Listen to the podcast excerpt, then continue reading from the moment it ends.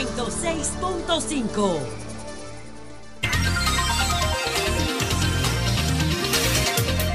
Son las 7, 2 minutos. Buenos días, dominicanos, dominicanas, ciudadanos, ciudadanas del mundo. Julio Martínez Pozo. Los comentarios de los temas más importantes en el programa de mayor influencia de la radio y la televisión nacionales. Hablamos hoy de los nuevos compromisos a propósito de Franklin y el hándicap del gobierno, que es la pobre ejecución de capital. Putin elogia a su muerto y se solidariza con la familia. Trump fichado en una prisión y Biden durmiendo. Y la alianza opositora no las tiene todas consigo, tiene también algunas dificultades de las que vamos a hablar eh, un, poco, un poco más adelante. Entonces, bueno, eh, ya ayer teníamos una visión un poquito más objetiva de lo que pasó con, Franklin. Eh, ya había una evaluación y el gobierno ha hecho el compromiso de hacer las inversiones de inmediato para esos fines. Pero el gobierno tiene dificultades con las inversiones. Y lo vamos a ver en el tema de la ejecución presupuestaria. Entonces, ¿qué ocurre?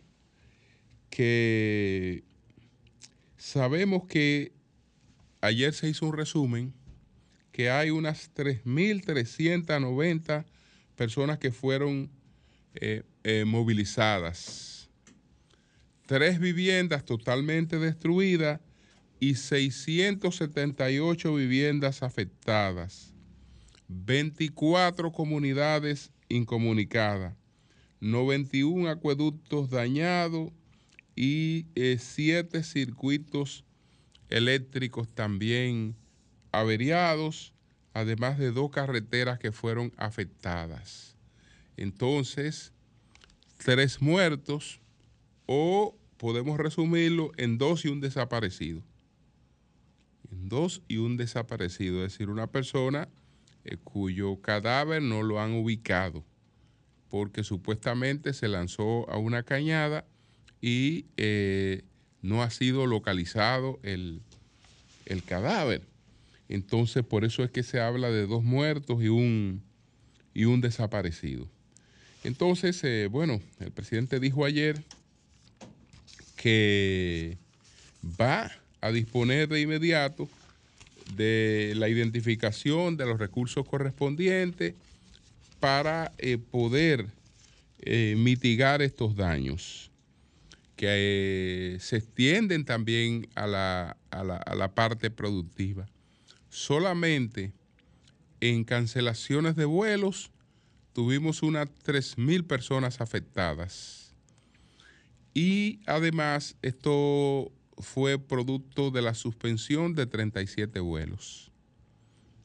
Habrá que ver ya en los sectores productivos de manera particular cómo, cómo impactó eh, Franklin. De todas maneras, eh, conforme a lo que esperábamos, yo creo que el país eh, no salió tan dañado con esta, con las aguas de Franklin como, como se esperaba. Entonces, con relación a los acueductos, se está planteando que hay casi un millón sin agua. Y ya mencioné lo de la cantidad de viviendas afectadas, 70, 678 viviendas. Entonces, bueno, cuando hicimos el enfoque sobre eh, lo que se presentaba con, Franklin, unido a la cuestión de San Cristóbal, decíamos que son oportunidades que si el gobierno eh, las aprovecha con, eficiencia, eh, respondiendo con las realizaciones de inmediato, pues evidentemente que resultan favorables para la imagen del presidente en un momento en que está buscando la repostulación. Pero que si eso no ocurre, entonces el impacto es totalmente negativo. Entonces tengo que asociar esto con el informe sobre la ejecución presupuestaria. Señores, este ha sido uno de los mejores años que ha tenido el gobierno del presidente Abinader en ejecución presupuestaria y esa ejecución presupuestaria se ha quedado al mes de agosto, al mes de agosto, hoy estamos a 25 de agosto, estamos hablando de un 49.1% de la ejecución eh, presupuestaria, de la ejecución de capital. Y como la mayor parte de la gente no sabe con qué se come eso, dirá, ¿y qué me importa a mí?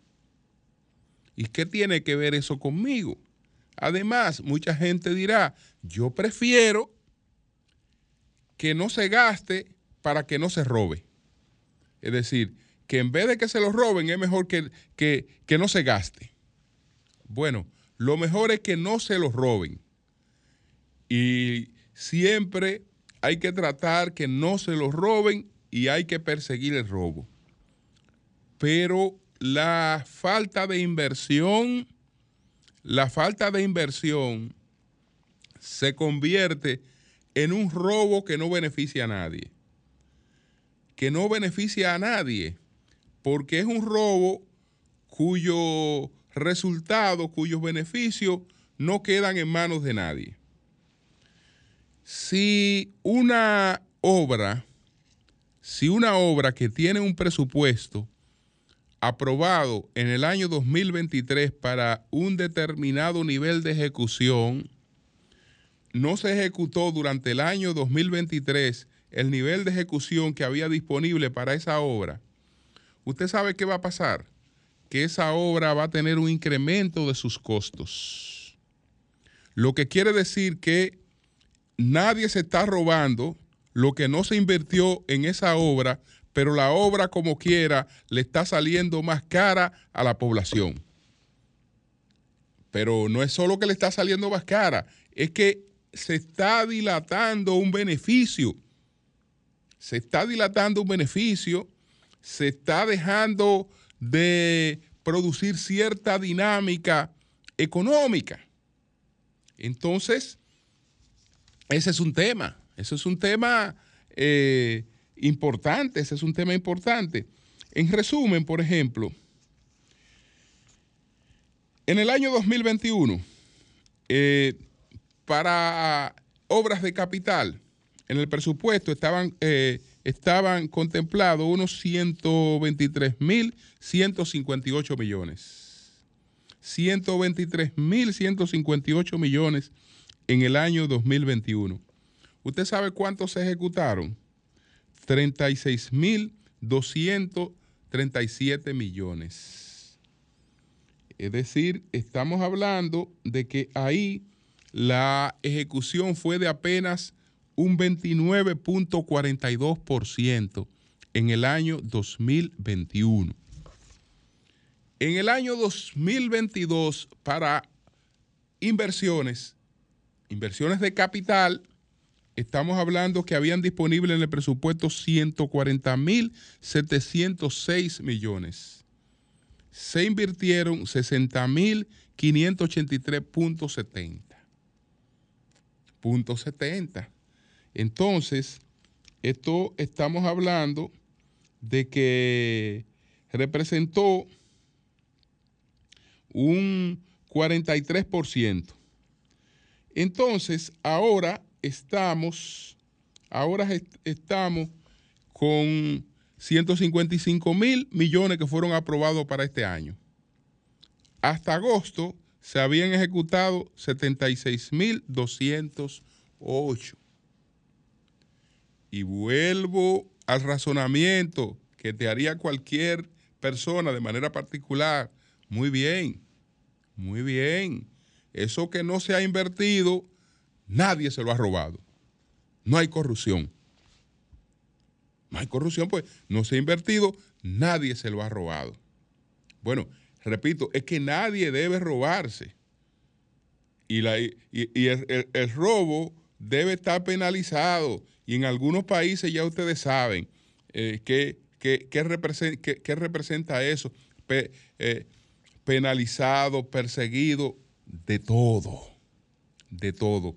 Pero repito, la no ejecución representa otro robo, porque sin que nadie se lo haya comido, se lo haya bebido o se haya beneficiado, lo que hoy me salía por 100 eh, millones de pesos, si no lo ejecuté este año, olvídese que para el año que viene tengo que cuadrarme con 200 millones de pesos para hacer eso mismo. Es decir, yo estoy perdiendo como quiera sin eh, irradiar un beneficio a la sociedad. Entonces explico esto para que no se malinterprete, para que no se malinterprete la cita que hice sobre la obra de Huntington que se titula El orden político en las sociedades en cambio, aquella obra que es la principal de Huntington que se publicó en el año de 1968. Y repito esta, esta corta, esta cita corta. La corrupción en dosis moderada puede servir para vencer un obstáculo como sería el de la indolencia administrativa y erigirse en un instrumento de progreso. ¿A qué se refiere Huntington cuando habla de la indolencia administrativa? Es que esa falta de ejecución es por indolencia administrativa. Eso es por indolencia administrativa. Porque, ¿qué es lo que pasa? Cuando nosotros hablamos de corrupción, nosotros lo englobamos todo. Lo englobamos todo. Cuando hablamos de corrupción, corrupción es sinónimo a robo. Cuando hablamos de corrupción, ¿en qué pensamos? En que se ha robado el dinero del Estado. Pero resulta que es más abarcadora la cosa, porque corrupción la hay sin que se roben los cuartos del Estado. Sin que se roben los cuartos del Estado. ¿Usted sabe cuándo supuestamente hay corrupción? Hay corrupción cuando una obra que cuesta 100 millones de pesos entonces hay una ley que dice que el Estado puede invertir un 25% más en incremento de esa obra. Pero ¿qué resulta? Que ninguna obra se realiza con ese presupuesto más el 25 más. Probablemente para que la obra se realice hay que invertir o un 50 o un 75 o un 100 o un 200% más. Pero hay que ejecutar la obra. Hay que ejecutar la obra.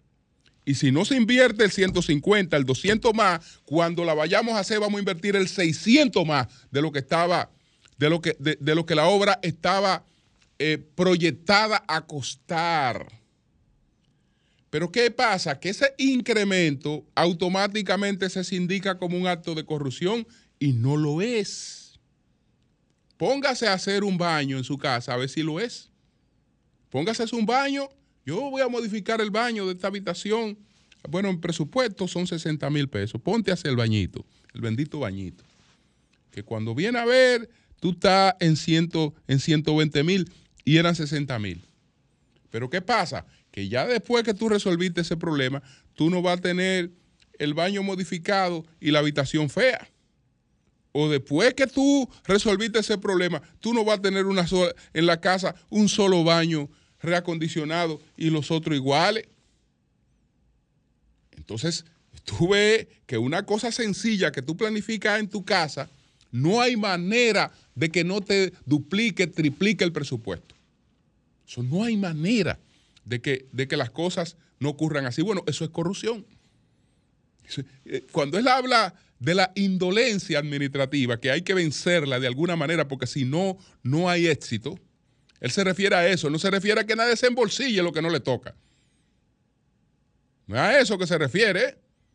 No es que, es, que, es que hay que vencer eso para poder eh, realmente tener resultados más eficientes. Entonces, ese sin, sin duda alguna ha sido uno de los hándicaps del gobierno. La pobre ejecución presupuestaria. Y fíjense que este es uno de los mejores años de esa ejecución y hasta ahora estamos hablando de un 49% en ejecución de lo que correspondía a este año. Tradicionalmente los gobiernos han aprobado un presupuesto complementario. El presupuesto complementario es porque necesitan más eh, para invertir. En, este caso, lo que tenemos en cada una de las instituciones, eh, en cuanto a capital de inversión en la mayoría, es que les sobra el dinero que tienen para invertir. Eso es bueno, no, eso no es bueno nada. Eso no es bueno nada, porque se están perdiendo unos cuartos que nadie lo aprovecha. Nadie lo aprovecha, los cuartos que se está perdiendo ahí, porque cuando vaya yo a ejecutar, voy a tener que ejecutar por el doble o por el triple del costo que eso tenía. Y nadie se ha beneficiado de que eso no se terminara. Entonces, no hay cosa más barata que la terminada a tiempo y la hecha a tiempo y con eficiencia, aunque salga más cara. Esa es la más barata, la que se hace con eficiencia y en el tiempo requerido. Esa es la más barata. Entonces, bueno, pasamos inmediatamente a otro, a otro tema. Vimos ahí lo del el señor Putin. Ayer, eh, pues, expresó sus condolencias a la familia de, de Prigozhin, de Yergeny eh, Prigozhin, incluso habló en términos muy elogiosos de esta persona. Y que nadie tiene la duda, señores. Nadie tiene la duda de que esa persona fue mandada a ejecutar directamente por Vladimir Putin. Que entre su especialidad, entre su especialidad está el manejo de la inteligencia. Porque Putin no es otra cosa que un individuo de los servicios de inteligencia eh, promovido hacia las mayores posiciones del Estado, pero su especialidad, su especialidad es la inteligencia. Entonces, él dijo ayer que él, él se enteró de que este caballero tuvo, tuvo en Rusia, que se reunió incluso con funcionarios y después fue que pasó la tragedia. Para que este caballero estuviera en Rusia, y algún funcionario accediera a reunirse con él, desde luego que nadie se va a reunir con él a espalda de Putin. Es decir, a él le dieron la confianza, mira, no hay problema, ven, eh, trataron lo que tenían que tratar con él y eh, lo despidieron. Y entonces, ¿qué ocurre?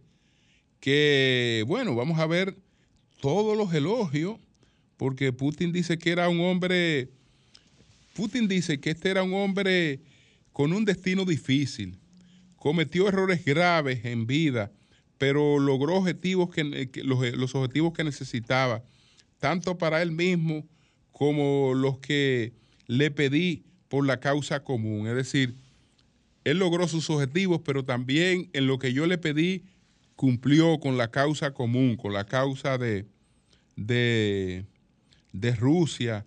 Dijo que era un hombre, era un hombre de negocios, eh, que se vinculó a distintas, a distintas actividades, que en todo, que en todo lo hizo con, con éxito, porque era un empresario muy talentoso. Era un empresario muy talentoso. Él, él está compungido, le hace llegar la solidaridad a la familia, etcétera, etcétera.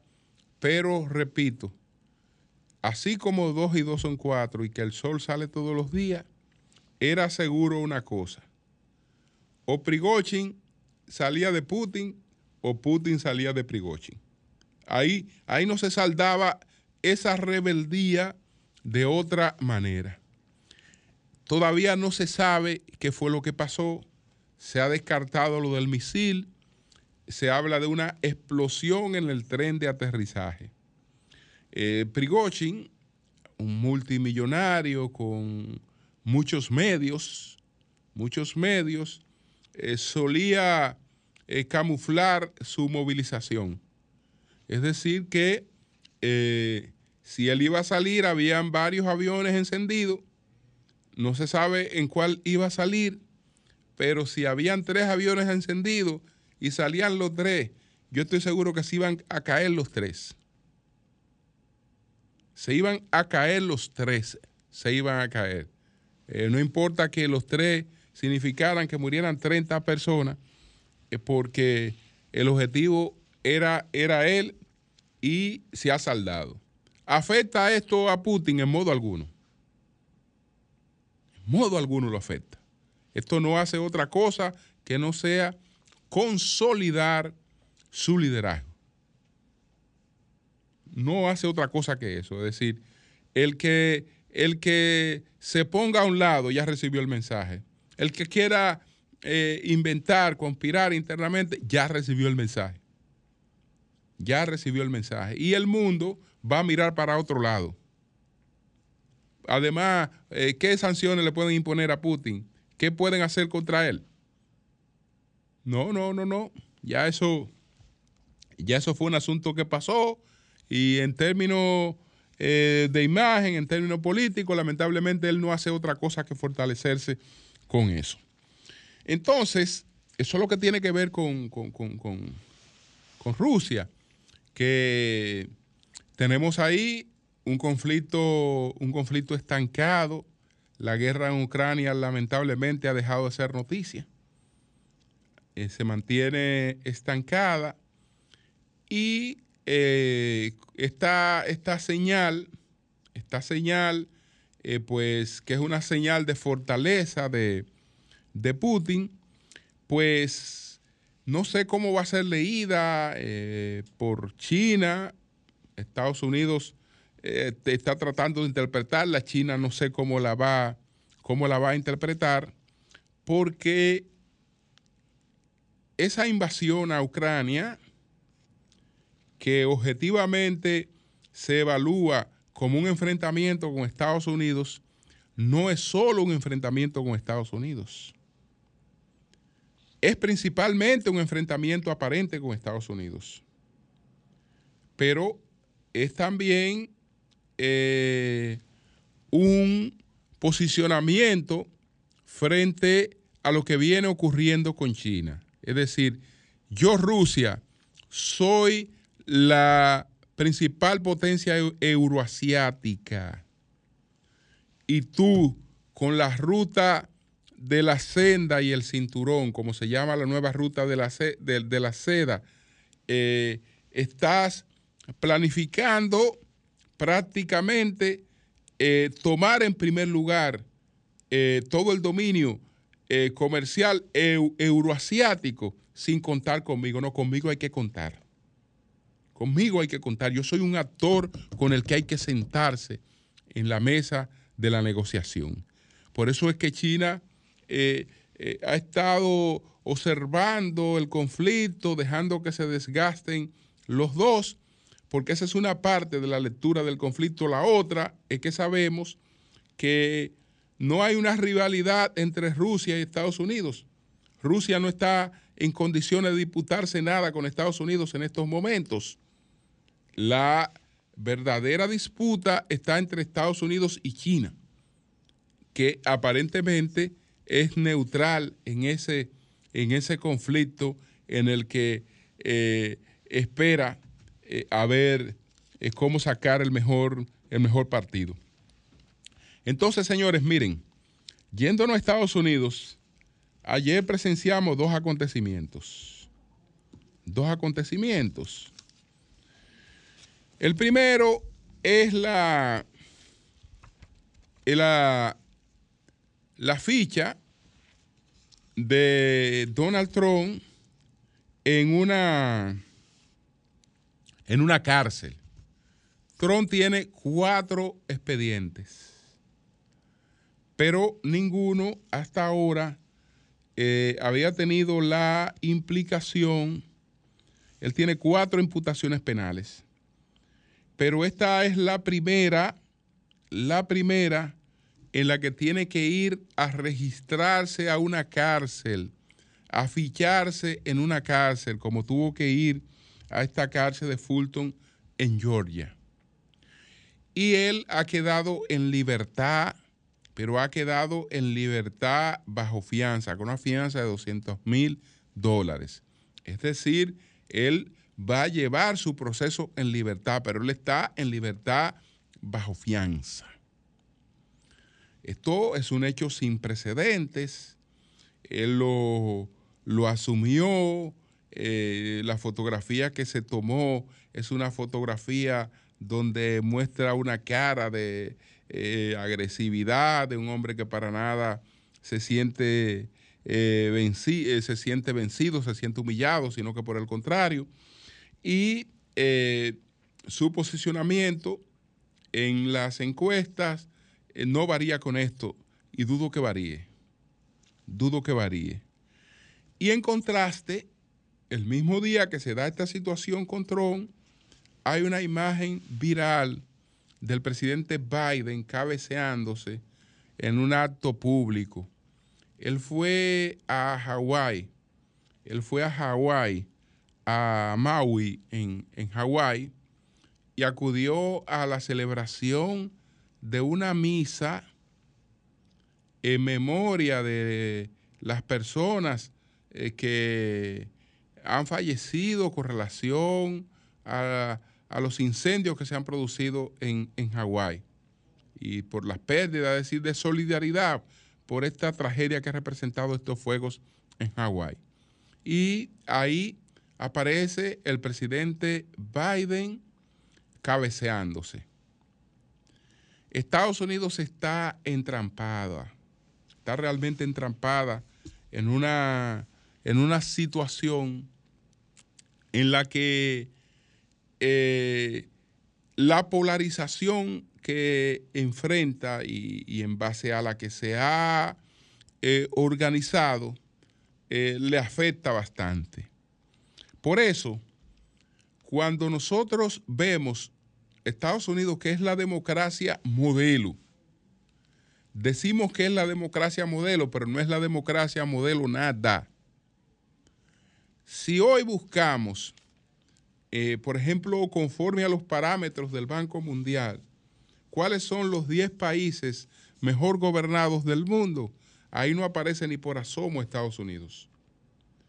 Hay unos parámetros que tiene el Banco Central, el Banco Mundial, que están eh, tienen una serie de, requisitos. Yo voy a citar los tres principales para establecer el nivel de gobernabilidad de un país.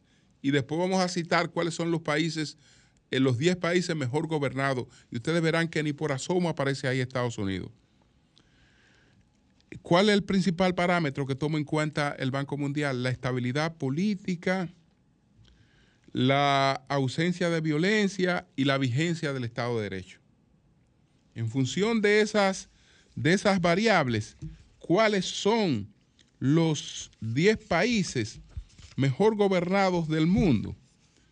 Esos 10 países mejor gobernados del mundo son los siguientes. En Europa del Norte están ubicados varios.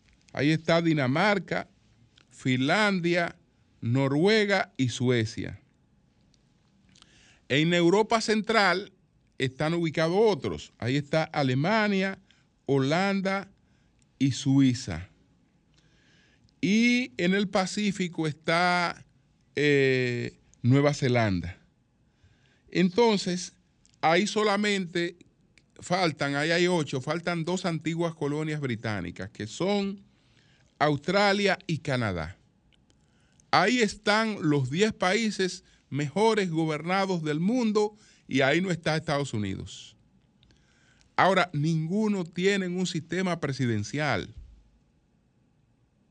sino que esos países tienen la característica de que su sistema es parlamentario, porque Estados Unidos, cuando eh, quiso establecer sus reglas institucionales, eh, pues estudió el modelo inglés.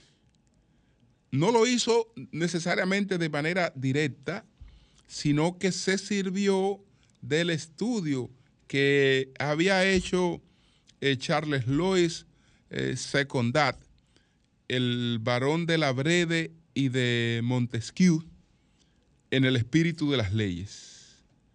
Y parece que él, que no hablaba inglés, porque él era francés, el, el de la Brede y de Montesquieu era, era francés, tuvo algunas confusiones con la lectura que hizo del sistema británico.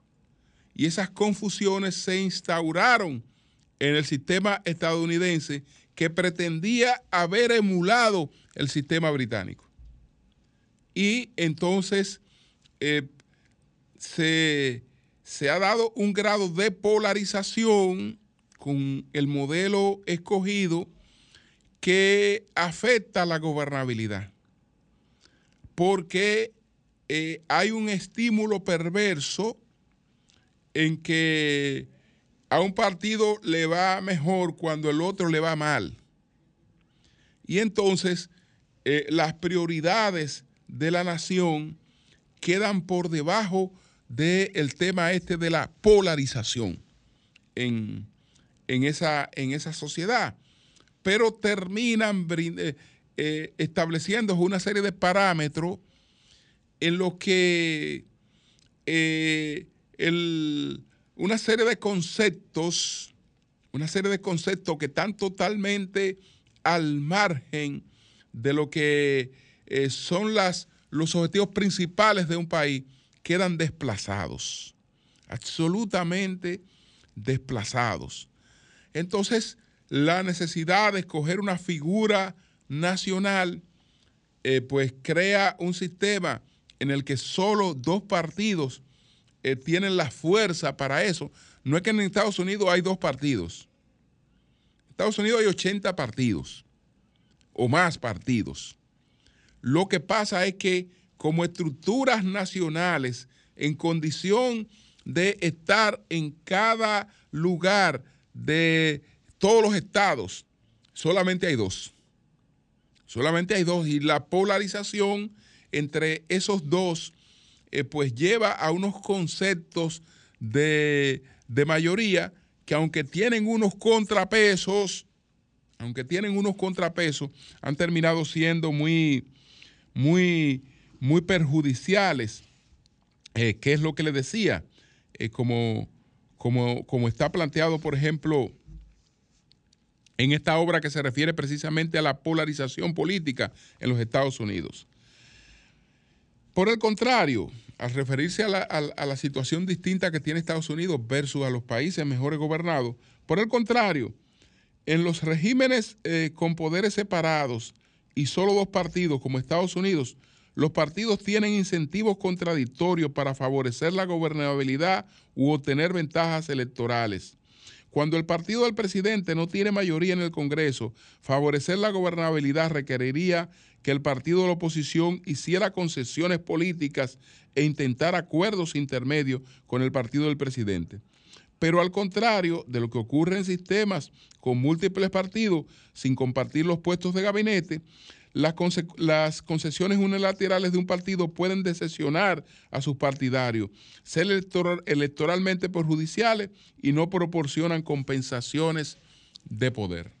Entonces ese país está entrampado en esta, en esta situación que lo lleva por los caminos de la autodestrucción, mientras China, sin ninguna de esas dificultades, eh, viene emergiendo como la que se convertirá poco más, más, más adelante, no es mañana, pero se convertirá sin ninguna duda en la principal potencia mundial, porque ninguna de esas dificultades, es decir, China no tiene nada que le impida hoy estar planeando lo que va a ocurrir en 100 años. No lo que va a ocurrir mañana. No se está preparando para unas próximas elecciones, eh, para, para, unas próximas elecciones, sino para, para los próximos 100 años. Y no hay nada que obstaculice eh, esos planes, absolutamente nada en, en el plano interno. Cambio y fuera. Son 106.5.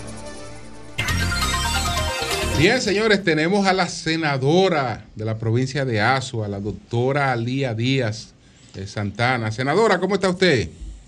¿Cómo está usted? Martínez Pozo, ¿cómo se siente? Bien, bien, bien. Cuéntenos, senadora, cómo, cómo está Asua después de, de Franklin. Supimos que habían algunas comunidades aisladas. ¿Cuál es la situación? Bueno, nosotros sufrimos muchos daños en nuestra agricultura. Tenemos un 45% de todas las plantaciones de guineo, de plátano, se nos fueron.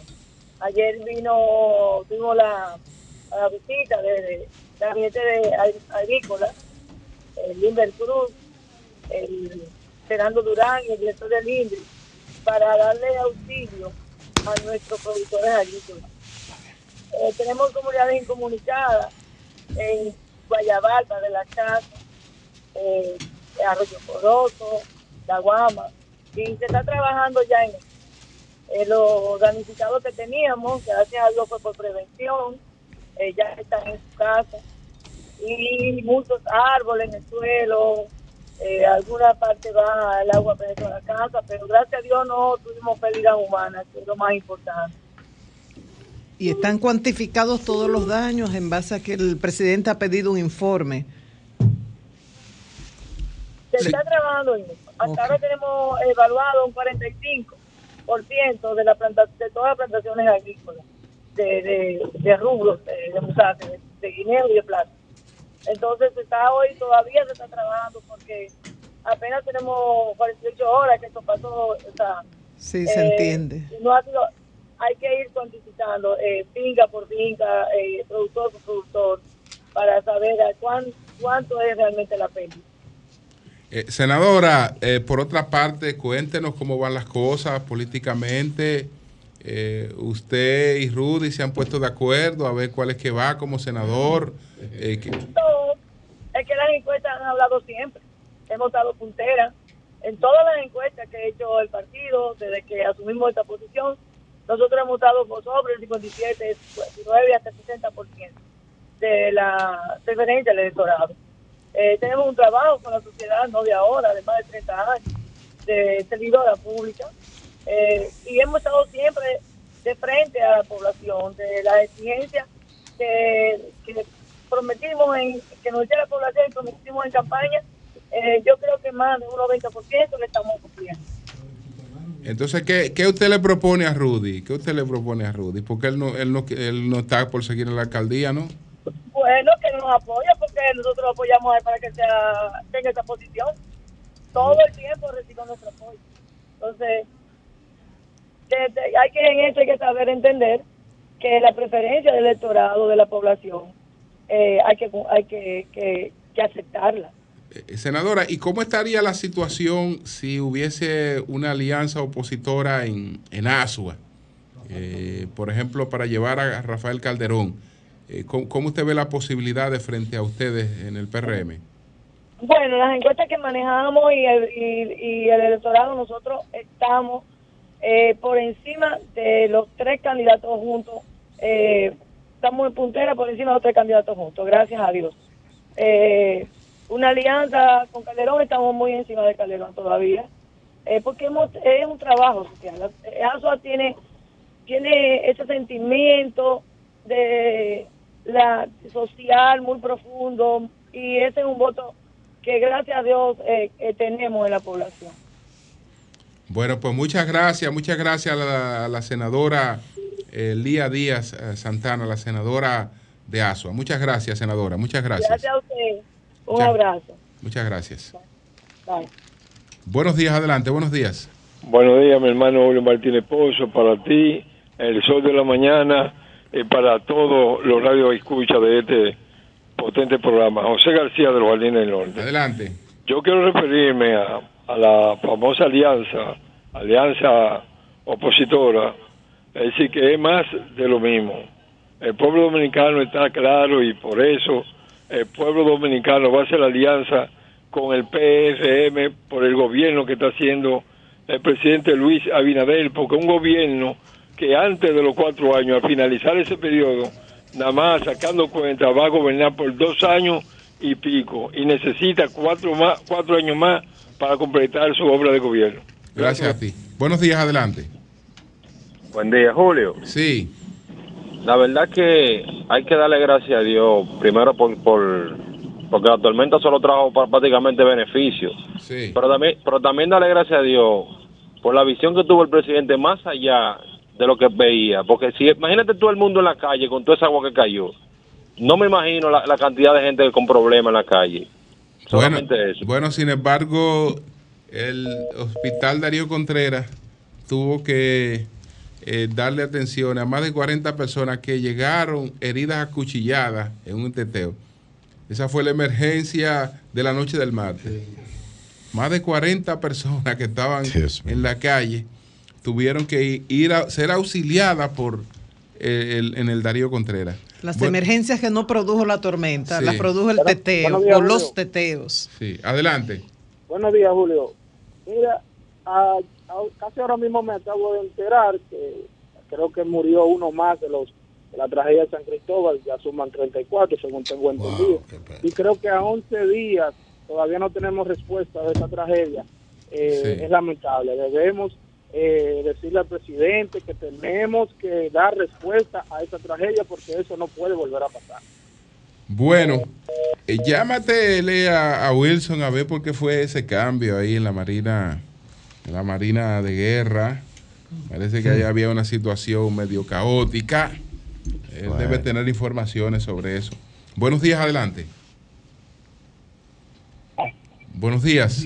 Mire, Julio, está hablando Sí. que, la, que la alianza no es nada. Pues mire que la alianza sí. Este, este, eh, eh, ellos unidos, vamos a sacar este, este gobierno que tiene todo subido. Tiene el pollo a 80, el arroz a 50, el aceite de 200 a 600. Todo Julio está por la nube. Nada más están gobernando eh, para un grupito, pero la masa, la masa, le vamos a demostrar a ellos que ellos van para afuera. Pues gracias, gracias. Buenos días, adelante. Buenos días. Julio. Sí, Buenos días.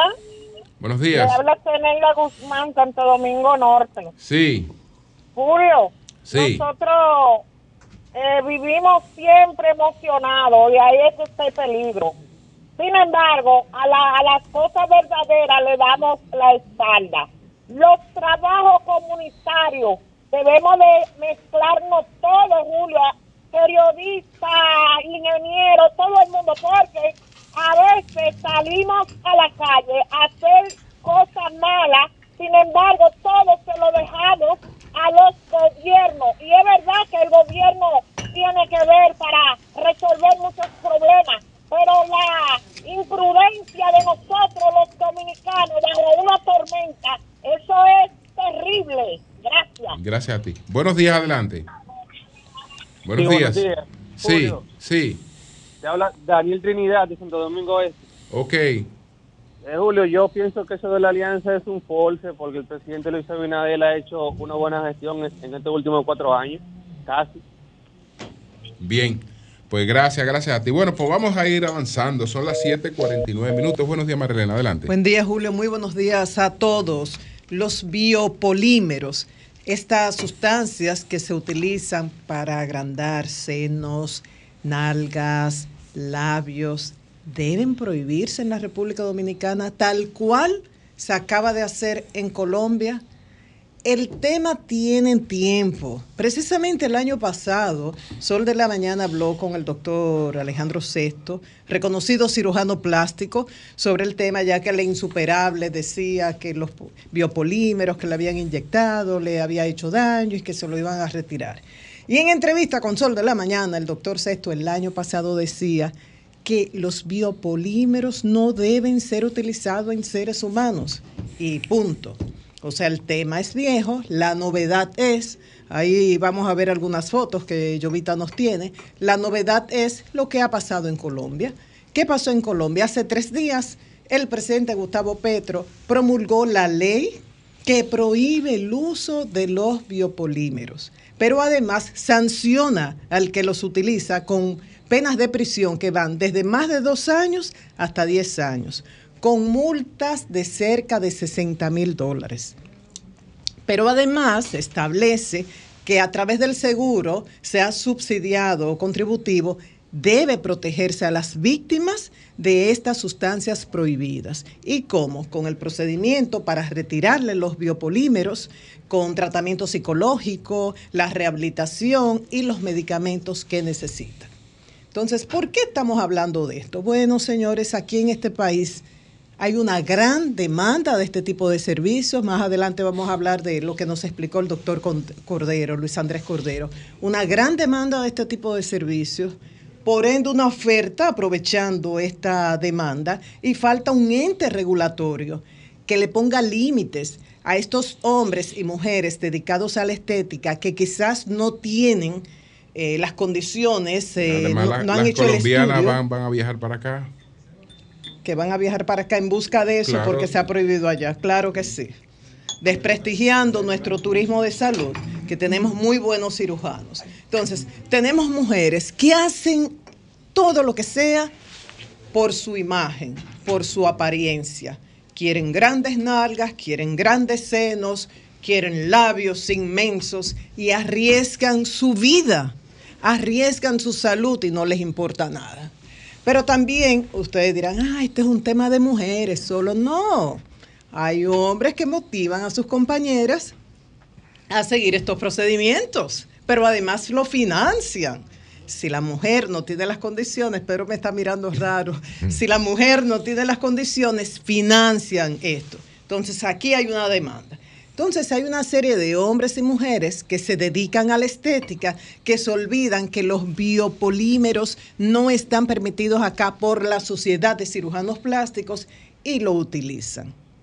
Entonces, ante esta situación, ¿qué procede? ¿Una ley similar a la de Colombia? Eso le preguntamos al doctor Luis Andrés Cordero. ¿Procede esto? ¿Y qué nos dijo el doctor Luis Andrés Cordero? Que sí, qué es lo que procede. El doctor Luis Andrés Cordero se formó en Brasil, como muchos eh, reconocidos cirujanos plásticos de la República Dominicana, tiene más de 30 años de experiencia, cerca de 8 mil procedimientos, ha sido conferencista, invitado de importantes congresos realizados prácticamente en todos los países de Latinoamérica y también en Estados Unidos y España, entre otros, y reconocidos por organizaciones internacionales. Y tengo aquí las informaciones que él me dio, porque como se trata de algo médico, eh, hay opiniones contrarias, hay algunos que favorecen el uso de, de los biopolímeros, claro, no cirujanos plásticos. ¿Qué él me dice? ¿Qué son los biopolímeros? Dice, son sustancias sólidas que se han utilizado con mucha frecuencia y que lamentablemente para rellenar algunas partes del cuerpo, principalmente la cara, los labios y en el cuerpo, senos y nalgas, eso lo sabemos todos, y que se introducen mediante agujas, porque tienen una consistencia como gelatinosa y líquida. Y le digo, ¿cuál es el problema? Que a pesar de tener esa consistencia como dispersable, contiene en su interior partículas sólidas que pueden producir reacciones, porque como un cuerpo extraño, se forman cápsulas y se producen deformaciones en diferentes grados. Dice que hay tiene los productos, silicona, líquido y metacrilato principalmente, se infiltran en los tejidos sin que se puedan separar de estos y además produce inflamación.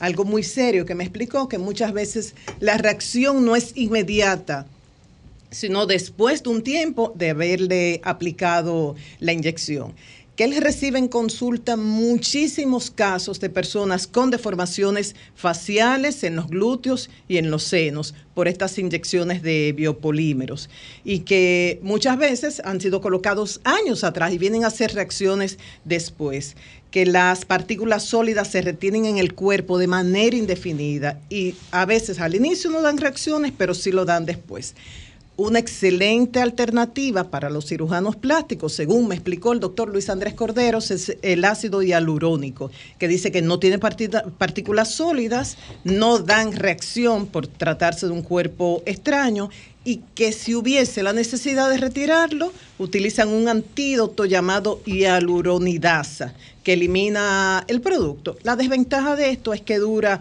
unos meses, unos pocos años, pero este ácido está aprobado. Dice que es increíble la cantidad de mujeres que dejan que se les inyecte este producto. Y él recomienda que si usted se va a someter a un procedimiento, averigüe y haga que le muestren el producto que le van a inyectar, porque hay sustancias permitidas y otras que no. Dice que es increíble la, cantidad de personas de, de, la farándula, artistas que han visto su vida convertirse en un infierno por el uso de estos biopolímeros que están prohibidos por la Sociedad Dominicana de Cirugía Plástica. Víctor, ¿qué? Ah. Entonces, la ley de Colombia, ¿qué dice? Promulgada hace tres días por el presidente Petro.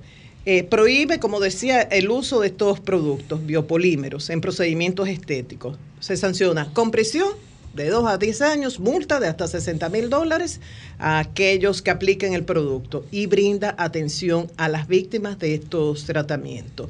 Eh, como una nueva norma, se va a crear un registro legal de los centros estéticos, de los profesionales y de los productos permitidos y esto tiene que estar eh, disponible para el público. La ley garantiza un tratamiento tanto psicológico como físico para las personas que hayan sido resultados, hayan sido afectadas por el uso de estos biopolímeros eh, o sustancias moldeadoras prohibidas, que es como se le llama en la ley, porque hay otras sustancias moldeadoras que se permiten. O sea, no es que las mujeres no van a tener acción, eh, ninguna opción, aquellas que deseen incrementar estas áreas de su cuerpo, pero deben utilizar algo que no afecte su salud. Y estos servicios van a estar incluidos en el plan de beneficios de salud, en el seguro, en la seguridad social de Colombia. Como decía, incluye el retiro de estos productos, la rehabilitación, los medicamentos, tratamiento y apoyo psicológico. La ley, entre las sanciones también, eh, la ley establece que queda inhabilitado ejercer eh, eh, ese profesional por una serie de años y hay agravantes. Por ejemplo, si se trata de una menor de edad, la víctima, la sanción es mayor. Si ha habido engaño, no se le ha informado el producto que se le va a inyectar, también. Eh, si los daños se presentan en el rostro, también es un agravante. Y como decía, van a crear una lista de las instituciones y profesionales habilitados. Entonces me pregunto, ¿es posible crear una ley similar en el país? ¿Se necesita?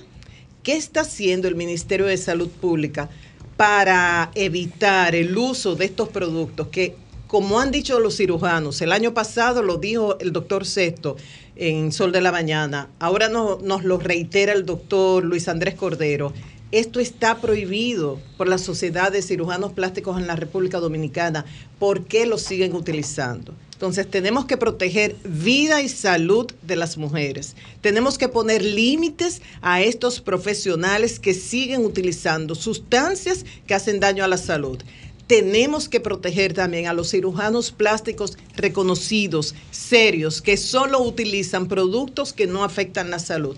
Y tenemos que proteger la niña linda, no del gobierno de Luis Abinader, la niña linda de este país, que es el turismo. Una de las áreas del turismo que se ha desarrollado mucho en los últimos años es el turismo de salud. Y en el caso específico de la cirugía plástica, solamente se destacan los casos de muertes y personas que han tenido problemas, pero no los casos de éxito con buenos cirujanos eh, plásticos. Es tanta la cantidad de personas que vienen al país en busca de esto. Algunos dirán, Ah, porque cuando sea, eh, si, si tú lo calculas, lo que costaría en Estados Unidos en dólares y aquí en pesos, aquí es mucho más barato. No, no necesariamente por eso, también por la calidad de los cirujanos. Y ya se han desarrollado una serie de residencias para que estas personas que viajan específicamente a esta cirugía pasen parte del posoperatorio antes de poder tomar un vuelo y regresar a sus países. Entonces queda la pregunta en el aire si hace falta una ley o qué puede hacer el Ministerio de Salud Pública para estos casos de crisis de deformaciones por biopolímeros no continúen, Julio. Cambio fuera. Son 106.5. Son las 8, 4 minutos. ¿Por qué fue que se produjo esa destitución? ¿Por qué? En la Marina. Yo no sé de eso, no estoy enterado. Que tú no sabes ¿Por de eso, yo te estaba esperando a ti. Sí. Hay chismes. Estamos llamando, estamos llamando Al a Wilson. especialista. Wilson sí sabe. Julio, Julio, el decreto 382-23, Sorprendió a todo el mundo. emitido ayer por el presidente de la República, eh, destituye al, al vicealmirante Francisco Antonio Sosa y lo deja sin funciones. Sí, lo deja sin funciones, Sin funciones. pero lo deja con el rango, porque el, el mismo decreto dice sin afectar su rango. Ah. O sea, se queda como vicealmirante, pero designan en sustitución de él a el ascendido a vicealmirante, pues, era, Era contraalmirante. Agustín Alberto Morillo Rodríguez, quien es el nuevo comandante general de la Armada de la dicen- República Dominicana. Me dicen lo chismoso. ¿Cómo se llama el, el recién Agustín Alberto Morillo Rodríguez. No lo conozco, no tengo el placer de conocerlo, Tampoco pero yo. algunos amigos de la Armada me han escrito. Tú sabes que uno es curioso con el tema militar y me dicen, él cuando era coronel mayor iba a las actividades y llevaba un mozo particular para que le sirviera su agua y su No, porque él es un empresario. El, el que el, el, el nuevo, incumbente Rodríguez, Es un empresario. Es un empresario Ajá. ¿De qué área? pero de las armas, pero eso no. Ah, sí, no él tiene una armería, sí, tiene eso una es armería. Él tiene una armería y es un negocio que fue muy lucrativo. Exactamente. Hace años que están todos cerrados, del 2008. Sí, sí, sí, él tiene. Pero él- es- era un negocio muy él tiene lucrativo. una Legal. una armería y creo que tiene otros negocios. Sí, pero y, y él le iba de que a las actividades, aún a- en los jefes, Sí. comandantes generales, ¿cómo y él llevaba su mozo particular. ¿Cómo? Me dieron esos detalles. Yo, oh, muy No, fino. no será por un problema de cuidado. Y de me salud. dicen que- No será por cuidado de salud. Con un mozo atrás. Pero creo que, de salud. creo que él era el jefe de inteligencia Él de la Armada a- a- de la. República Dominicana, del M2. Es un era hombre, de es un hombre de, de, de, de- de allí, de la, de, la, de la feria. Ok. Es un hombre de la Al que te marquesina dio de la esa feria. información, que te ¿Cómo diga de la el por marquesina de qué. la feria? Mira, yo lo que creo ¿Qué que había un significa la compromiso. marquesina de la feria? Además, hay chismes. No, estoy pero- diciendo pero nada. compro- Los compromisos se cumplen, pero, pero no, no así, ¿no? no Ese es no. un puesto de dos no años. así, Julio. no ¿Qué así, significa no Ese así. es un puesto A- de dos a- años. pero no es obligatorio, el presidente lo puede mover. Sí, sí, pero, pero regularmente son dos pero- años. Pero no así. Dicen. No así. Maestro, dicen. No así, no así. Dicen. Ustedes saben, cuando yo tengo la información, soy no así, categórico. no, no, no, no, no. Dicen, dicen que al comandante saliente se le subieron los humos a la cabeza y se desconectó de Bueno. por qué lo habían nombrado en la Armada. Eso es, Es- lo que dicen. eh, no sé si es verdad. Pero por eso, no, por eso el presidente no lo iba a quitar, porque No estaba eso trabajando. mismo, que él, por ejemplo, tomó una serie de medidas internas ahí. Sin consultar. Él, él le prohibió, Mucho chisme. él prohibió a, toda el- a todo el personal que eh, estuviera fuera de las oficinas. Es decir, no podía estar nadie en pasillo. Usted no podía salir al pasillo a nada. ¿Cómo? ¿Cómo? Todo O sea, el mundo tú- tenía que tú estar tenías que tranquilo. estar confinado, confinado a, a- a en los metros cuadrados que te corresponden. etcétera, pero Ah, pero un dictador. pero el asunto pero, la- pero el asunto no fue de ahí. ¿Usted no. tiene algún dato, maestro, que quisiera no, que no, no, no, compartamos? no, no, no. Pero el asunto no fue de ahí. Escríbamelo. El asunto no fue de ahí. Yo no tengo información. El asunto no fue de ahí. Pero lo extraño No voy es a elocubrar. Pero lo- ¿cómo lo dice de la- extraño- de la- ¿Cómo es del parque, del parque de la feria? La De la marquesina. de la la marquesina de la ¿Qué tú feria. quieres decir con eso? Sí, sí, De allá, del amigo de nosotros. Lo, lo- lo Ah, extraño de todo eso es, y, ya hayan salido varios jefes. y por eso llama la atención de que Con esos puestos regularmente, los que colocan en las diferentes eh, fuerzas, duran dos años, regularmente. La Puede durar que- hasta más, Sí. pero duran dos años. Ahora, eh, él solamente tiene un año, él fue designado Tiene como un año y ocho y días. ocho algo así. días, el 16 de agosto del año Y pasado. llama la atención, Sí. llama la atención que fue como sorpresivo. Ay, oye lo que me escriben. Sorpresivo, porque Oigan, no se esperaba ¿Qué te cambio de... escriben? Óigame, no, yo hay cosas que no las voy a leer. No, no, hay cosas que... Es, es muy, muy feo. Cuidado, Son gente eh. de ahí de la Armada. Que, que, que operativamente la armada, la armada estaba en el piso. O sea, no funcionaba la Marina de Guerra. Operativamente. Operativamente, o sea, lo que le Oh, correspondía hacer, ya. no lo hacía. Bueno, aquí en el programa llegamos a escuchar varias quejas. correcto. Cada vez que se de- desde los Ah, accidentes marítimos, eh, muchísimos que no tenían licencia y responsabilidades de la Armada. ¿Y cómo es posible que eso ocurra? Hasta el tipo de pesca, ¿te recuerdas? Todo, Temas todo. que No, el trataba tema la luz tema de de, la- de manera reiterada, del uso de, de esa pesca que hace muchísimo daño. ¿Y quién es la respo- el responsable? La Armada. Mira, y entonces, ¿cómo se permite? Dicen, tú para lo que yo dije de que del mozo y eso, que, que él es muy disciplinado, el nuevo Ah. comandante, que es una persona de Hipólito, que trabajó con él. Yo sé que sí, que él trabajó con Hipólito, por eso hablé de la marquesina. Eh, o sea que los guardias, cuando llega el jefe, el jefe entra a su casa y ellos se quedan afuera en la marquesina. Sí, sí, sí. No es despectivamente, que es el rol que No, le corresponde jugar, incluyendo al jefe de esa avanzada. Salvo en el caso de. Luciano Díaz Morfa, que era un hermano, es un hermano. No, de la casa. De Hipólito Mejía, de la casa Casa, adentro. Más que un hermano, un hijo. No, no, y un tipo de un fino trato. Luciano Díaz Morfa, un tipo de fino trato. A mí me tocó ir varias veces No, no, a la casa del expresidente Mejía. Y ahí dentro, los asistentes, el mismo Pepe Goico, era un trato muy afable, gente muy cordial que se sentía que estaban en su casa. ¿Me entiendes? Y es normal que si llega mi gobierno, yo recomiende a mi gente. Claro. No, eso no es que hay nada malo en eso. No, no, no, no. Vamos a ver qué nos dice Bueno. Wilson, que puede manejar Bueno, información. Pues, pues vamos a continuar aquí. Más Son las 8 10 minutos. Buenos días, allí. Adelante. Gracias, don Julio Martínez Pozo. Muy buenos días a todo el país y a este equipazo del sol de la mañana. Miren, señores, ayer recibí la información de una fuente de entero crédito, una fuente confiable del Partido Revolucionario Moderno. Y me dijeron, a propósito de la conversación y el debate de ayer, don Julio Martínez Pozo, con las conversaciones que tiene Alianza País con el Partido Revolucionario Moderno, por la senaduría del distrito, por otras posiciones que están en ese acuerdo, me aseguraron, me aseguraron que ya se habló con Faride. Me aseguraron que ya se habló con Faride Raful con relación a la posibilidad de que ella no sea la candidata a la senaduría del Distrito Nacional por el Partido Revolucionario Moderno. No es de que ella, no, que no han hablado conmigo. No, no, no, no. Con usted hablaron. Con usted hablaron. Porque esas negociaciones, esas conversaciones, no vienen eh, de ahora mismo. Ya tienen un tiempecito, como había dicho nuestro compañero Pedro Jiménez, cuando dio la primicia de que se retomaron esas eh, conversaciones, pero no es de que ella no sabe ni que a ella no le han dicho nada.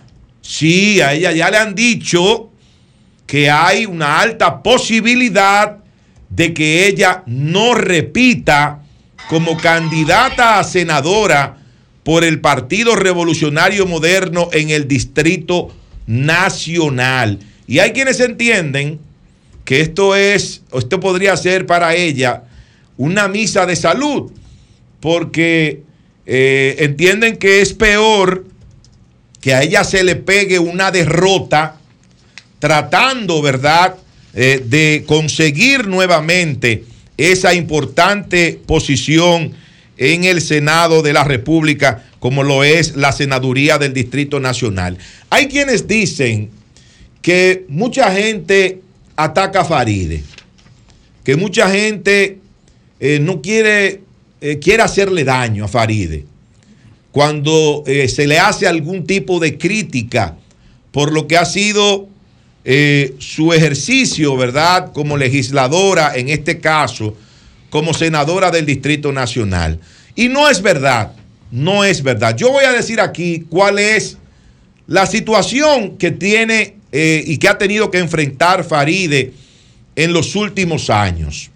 Lo primero es que cuando ella llega al Congreso Nacional en las elecciones del año 2016 como diputada de la circunscripción número uno, ella siempre fue una persona en, la Cámara de Diputados muy aguerrida. Fue una, una diputada que atacó duramente la administración del expresidente Danilo Medina y que todos recordamos que cuando llegaba como debía ser su rol como opositor Claro, ahora. claro que sí. Ahora, hay, su, hay- su estilo es particular, su. Sí. estilo es particular, pero se entiende esa posición crítica como opositor. Pero no todo puede estar mal. Y ahí es donde se pierde mucha gente. No todo lo que hace un gobierno, aunque no sea el mío, puede estar mal. Entonces, para Farideh Raful, cuando era diputada, todos los préstamos que llegaban al Congreso Nacional para ser aprobados, todos, absolutamente todos, para ella eran malos. Eran malos porque el gobierno era del Partido de la Liberación Dominicana. Eran malos porque el presidente de la República era Danilo Medina. Y ella criticaba duramente cada uno de esos préstamos cada vez que llegaba al Congreso Nacional. Y decía, pero eh, están hipotecando el país. ¿Y qué es, qué es lo que nos van a dejar cuando esta gente se vaya? Yo recuerdo esos discursos de Farideh Raful en la Cámara de Diputados cuando hacía esas duras críticas a esos préstamos que sometía el gobierno de Danilo Medina y del Partido de la Liberación Dominicana. Entonces, ¿qué pasa? Como no, no todo puede estar mal en un gobierno, yo no puedo venir aquí a decir que todo lo que hace Luis Abinader está mal, porque no es verdad. No es verdad. Yo puedo hacer críticas puntuales a determinadas acciones, a determinadas decisiones de este gobierno. Pero hay muchas cosas que están bien. Bueno, recientemente el presidente suspendió las labores durante casi dos días. Una medida correctísima. Yo escuché gente atacando eso y criticando al presidente porque son gente que todo lo critican, que no ven nada bueno, nada bueno en las decisiones que toma un gobierno cuando ese no es su gobierno. Entonces, ¿qué pasa con Faride? Ella se pasó del 2016 al 2020 atacando todas las ejecutorias del gobierno de Danilo Medina. Ella no veía nada bueno, ella no veía una sola virtud en ese gobierno del Partido de la Liberación Dominicana. Ah, cosas de la vida. El Partido Revolucionario Moderno la lleva como candidata a senadora del Distrito Nacional en el 2020, en, un momento en que había una ola negativa en contra del Partido de la Liberación Dominicana, un hartazgo generalizado en el país del PLD que ya tenía 16 años eh, gobernando de manera consecutiva y ella gana fácilmente, gana fácilmente la senaduría del Distrito Nacional y el presidente Luis Abinader gana la presidencia de la República. ¿Qué resulta? que durante estos años de gobierno, durante estos tres años, se han aprobado en el Congreso Nacional aproximadamente, tal vez un poco más o un poco menos, pero aproximadamente unos 30 mil millones de dólares en préstamos. Óiganme bien lo que estoy diciendo. Este gobierno ha tomado en tres años lo que Danilo tomó durante ocho, lo que Danilo Medina y el PLD tomaron prestado durante ocho años, este gobierno del Partido Revolucionario Moderno lo ha tomado en solo tres años. Sin embargo, la senadora del Distrito Nacional, Faride Raful, ante esta carrera acelerada de préstamos del gobierno, no ha dicho absolutamente nada. Por eso le han puesto un sobrenombre que yo no voy a repetir, yo no voy a entrar en eso. A ella le han puesto un sobrenombre porque no dice nada, ella se queda calladita. Ella no critica nada de lo que se está haciendo en este momento, aunque esté mal. ¿Por qué? Bueno, porque es el gobierno de su partido, porque es el gobierno del Partido Revolucionario Moderno, del cual ella es senadora en el Distrito Nacional. Entonces la gente, ¿qué, qué observa? La gente dice, óyeme, pero ella cuando era diputada y estaba en la oposición, ella era muy dura, ella era muy crítica, ella era muy aguerrida, ella señalaba los problemas eh, con mucha vehemencia y, de manera muy puntual.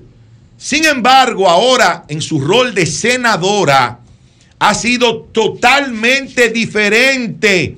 a lo que ella hizo durante los cuatro años que estuvo en la Cámara de Diputados. Ahora todo está bien, ahora todo es maravilloso, ahora todos los préstamos están justificados, que yo quiero decir lo siguiente con relación a eso. Yo entiendo que no todos los préstamos son malos. No, no. Porque depende en qué se utilice ese dinero que se toma prestado. Y eso lo podemos llevar al ámbito familiar. Si en una familia se toma un préstamo para hacer una fiesta y para derrochar el dinero, yo encuentro que eso está mal. Pero si se toma un préstamo para comprar una casa para esa familia, yo creo que es una decisión correcta. Entonces todo va a depender de para qué se utiliza el dinero que se toma prestado. Pero resulta que durante estos tres años, los cerca de 30 mil millones de dólares que se han tomado para la senadora Farideh Raful, todos están bien, todos están perfectos. Y por eso hoy la gente la cuestiona. Por eso hoy la gente se siente defraudada. Por eso la gente se siente hoy decepcionada de la actuación que ha tenido Farideh Raful como senadora del Distrito Nacional. Ella podía criticar todos esos préstamos de su partido, el partido en el gobierno, cuando hablabas en principio de que hay personas que se molestan de verdad. A mí me duele cada vez que critican a Faride, porque entiendo que Faride es una persona inteligente, que tiene muy buena formación académica, es una persona sumamente responsable y trabajadora. Y siento que todos ganamos con una persona como ella en el Congreso y ojalá que hubiesen más Faride. Cuando hablabas de eso de que ah, todos los préstamos en el pasado eran malos y ahora buenos, me quedo callada porque es verdad. Y ahí recordé a Juan Ariel Jiménez, que siempre, hasta ahora, no sé si va a cambiar ahora en la campaña, pero hasta ahora ha tenido la objetividad de reconocer puntos positivos de esta administración. O sea, él ha mantenido esa objetividad.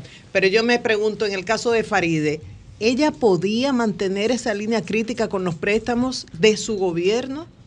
Es que no todos, no todos, eh, María Elena, no todos los préstamos, como decía hace un momentito, son malos. Pero no me pueden decir a mí que todos los préstamos que se han tomado durante estos tres años son buenos o están justificados. No es verdad. Porque ella criticó mucho durante esos cuatro años ahí en la Cámara de Diputados los préstamos de Danilo Medina y del Partido de la Liberación Dominicana. Por eso hoy se le hace tan difícil a Farideh Raful eh, reelegirse como senadora del Distrito Nacional. Si fuera fácil, el PRM hoy no estaría conversando con nadie. No estaría hablando con Alianza País. No estaría hablando con Guillermo Moreno. No estaría tratando de llegar a un acuerdo con nadie. Si de verdad Faride tuviera en este momento los números que se necesitan para ganar, como ella ganó en el año 2020, la senaduría del Distrito Nacional. Porque lamentablemente, Faride, decepcionaste, decepcionaste, defraudaste a la gente que votó por ti. Bueno, son las 8.22 minutos. Vamos a continuar entonces. Aquí Wilson no ha querido hablar, no quiere hablar Wilson. No, Wilson no habla, Está, metido- miedo, está metido en miedo. Vamos, a, metido miedo, vamos a Wilson. continuar aquí. Buenos días, Pedro, adelante. Bueno, buenos días, don Julio Martínez Pozo. Hoy es viernes, María Elena, llegamos. Mira, como hoy es viernes, de, los chismes lo que te cuentan a ti, a mí me cuentan pues, tú- también. tú estás pegado, me dice que, que fue una que la administración fue desastrosa. Es una fuente de crédito para mí, pero yo no tengo los niveles de fuentes que tiene mi compañero Pedro, ¿verdad? Dice, imagínate la flotilla de, la lan- de lanchas se cayó. La Armada no tiene lanchas actualmente. Casi todas son donadas por los Estados Unidos. Eh, que faltó gerencia. Todos los años los gringos donan lanchas para combatir viajes ilegales y narcotráfico y solo con eso cuenta actualmente la Armada. Le dicen lanchas interceptoras, una flotilla de varias unidades que están, algunas de ellas inoperantes, con tres motores y solamente le funciona uno, sin tráiler. Un desastre. Para colmo, ayer hacen un evento para recibir la flota de embarcaciones que estaba al frente esperando que pasen los efectos de la tormenta. Una locura lo que estaba pasando ahí. Bueno, Mala administración ¿Y qué según presupuesto tiene eso? Bueno.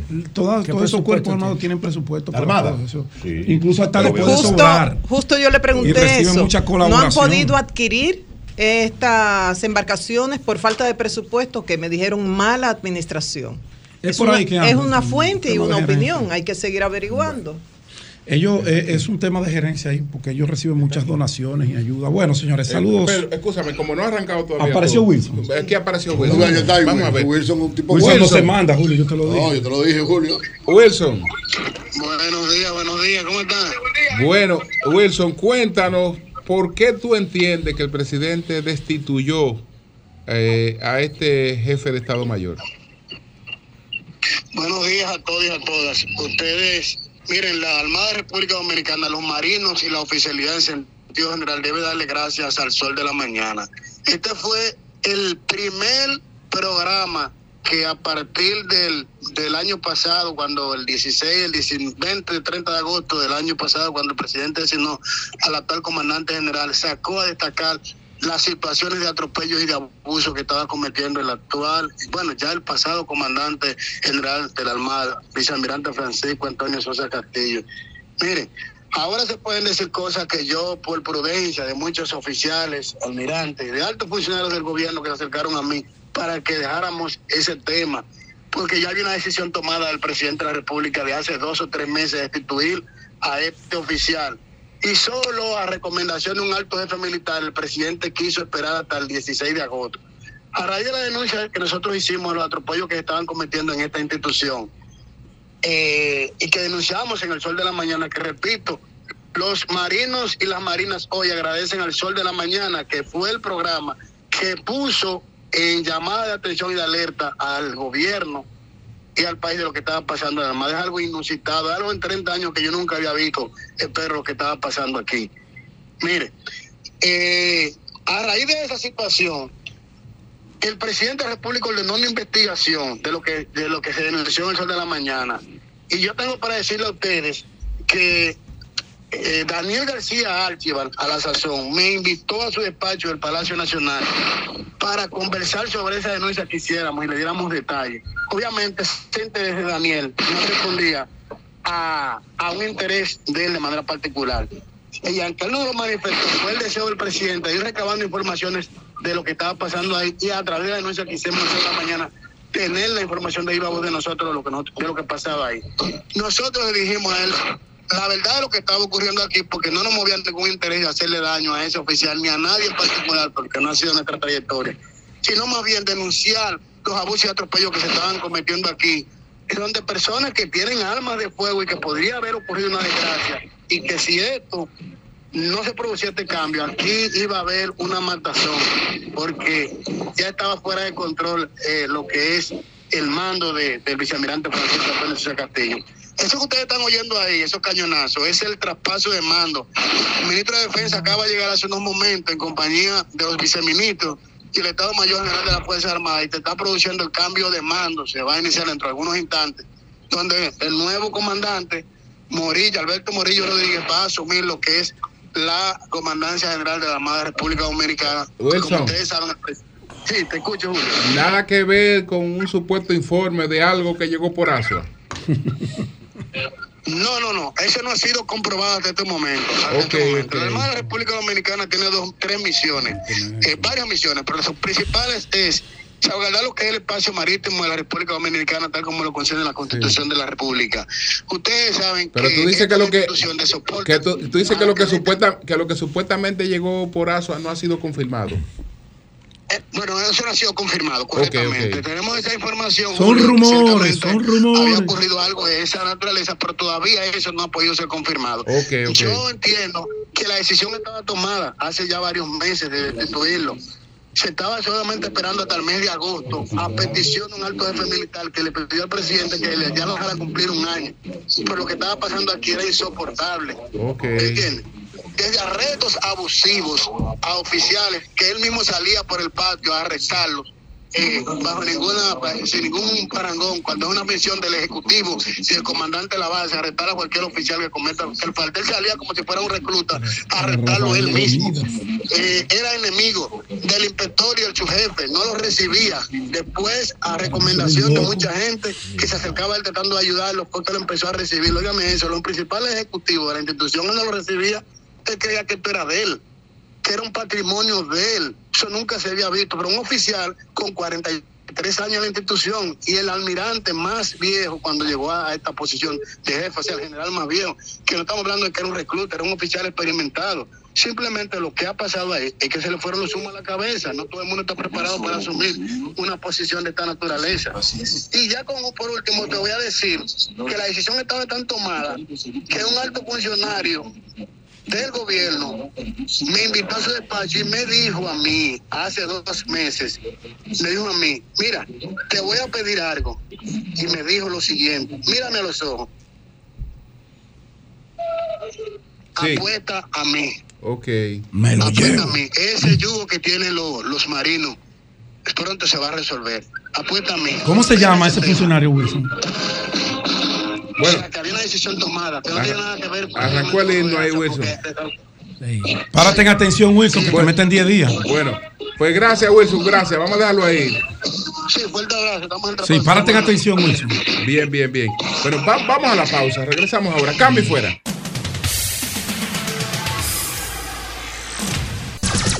Sol 106.5. Bueno, ah, son las 8.35 minutos. Vamos a retomar, Pedro, entonces adelante. Gracias, don Julio. Buenos días al país. Buenos días a todos nuestros amables televidentes, radio, escucha y cibernautas. ¿Cuál es la cámara? Déjame ver. Es esta. Ahora sí. radio, escucha y cibernautas. Para ustedes trabajamos, para ustedes nos preparamos para venir aquí a socializar los temas de mayor interés en ustedes y de mayor interés en toda nuestra sociedad. Saludos al equipo de producción, saludos a todos mis compañeros de este Sol de la Mañana. Yo quiero eh, de entrada hacerle un llamado, yo no diría así a los padres, aunque vi, Joan, algunas caritas jóvenes ahí, pero también vi otros adultos. Miren, ayer yo hablé del tema de la imprudencia de los muchachos con los buggies ahí en la avenida Abraham Lincoln. Hablé como de costumbre, hice el llamado enérgico que acostumbro hacer cuando un grupo de desaprensivos eh, desafían a la autoridad y causan algún tipo de riesgo para la ciudadanía. Mm, Lo hago con los pobres, lo hago con los clase media, lo hago con los ricos porque no tengo una exclusión de la responsabilidad legal y del respeto a la norma. Lo hago con los curas, lo hago con los pastores evangélicos, los hago con todos, porque nadie, llámese nadie, tiene el derecho de transgredir las normas preestablecidas. Y si usted transgrede esas normas preestablecidas, usted entonces tendrá que verse la cara con la justicia. Yo sé que ustedes están muy preocupados. Yo sé que ustedes son muchachos y jóvenes y adultos muy engreídos, muy... Joan, ponme los mensajes y no me tú editando cosas. Ponme todo, que eso está público en mi cuenta. Ahí me dicen, por ejemplo, eh, uno me dice que yo soy un payaso. Ese se llama Armando Bisonó. Me gustaría saber quién es Armando Bisonó. Ahí está su foto. Eh, David Rodríguez me dice, pero ese sí habla zika. Bien. Es Steven Lee 19 me dice, tú lo que tienes que comprarte un 4x4 y venir y no está lleno de envidia. Ay, no, Cállese la Pedro, boca, no lambón. Espérate, no, no, no. Los papás o los familiares y la sociedad tienen que saber quiénes son esos muchachos. Tienen que saber, porque mira, páramelo ahí. Eh, Virgilio Peralta me dice, cállese la boca, lambón, que usted no habla mal de los políticos porque come de su bolsillo de ellos. Ni siquiera saben escribir. Va a dar un tiro a, re- a recaudar dinero como hacen muchos de los que practican este deporte. Él te dijo eso. que tú no míralo sabes- ahí, eso está en que mi cuenta. No, No, no, no, Yo le digo No, a no él sabe escribir. que no sabe escribir. Él no no, sabe escribir. Eso lo dijo Pedro. O, o ve a rescatar a los que se quedan en los charcos que los jefecitos tuyos no han querido resolver por años. Yo espero no verte en las noticias con nóminas raras. Pelafután, bien, tú tienes todo ese derecho a insultar, a difamar, porque, y sigo viendo todas esas groserías, Wellington, eh, Wellington repuesto usado, bueno, él es un repuesto usado, él es una de esos repuestos ya en decadencia y vaya tantas ¿Y eso cosas. fue en tu cuenta? Sí, eso fue mi cuenta. Yo me entraron como la conga. Bien, esa es la democracia, esa es la bravuconería y ese es el efecto cuando la autoridad no cumple su rol. Ese es el efecto cuando la autoridad que está llamada a velar por el orden colectivo y la seguridad colectiva de un pueblo no juega su rol. Porque yo vi en una acción muy correcta a mi amigo Diego Pesqueira que iba con una bocina sacando a esos jóvenes que desafiaban a las olas del mar, vengan, vayan a su casa, correctísimo. Pero me hubiese gustado verlo también en la Lincoln, diciéndole a esos muchachos, tráncamelo hasta que pasen los aguaceros. Guárdamele el buggy, que no deberían estar esos buggy en la Lincoln. Y es mentira que ustedes estaban haciendo una labor altruista. Es mentira.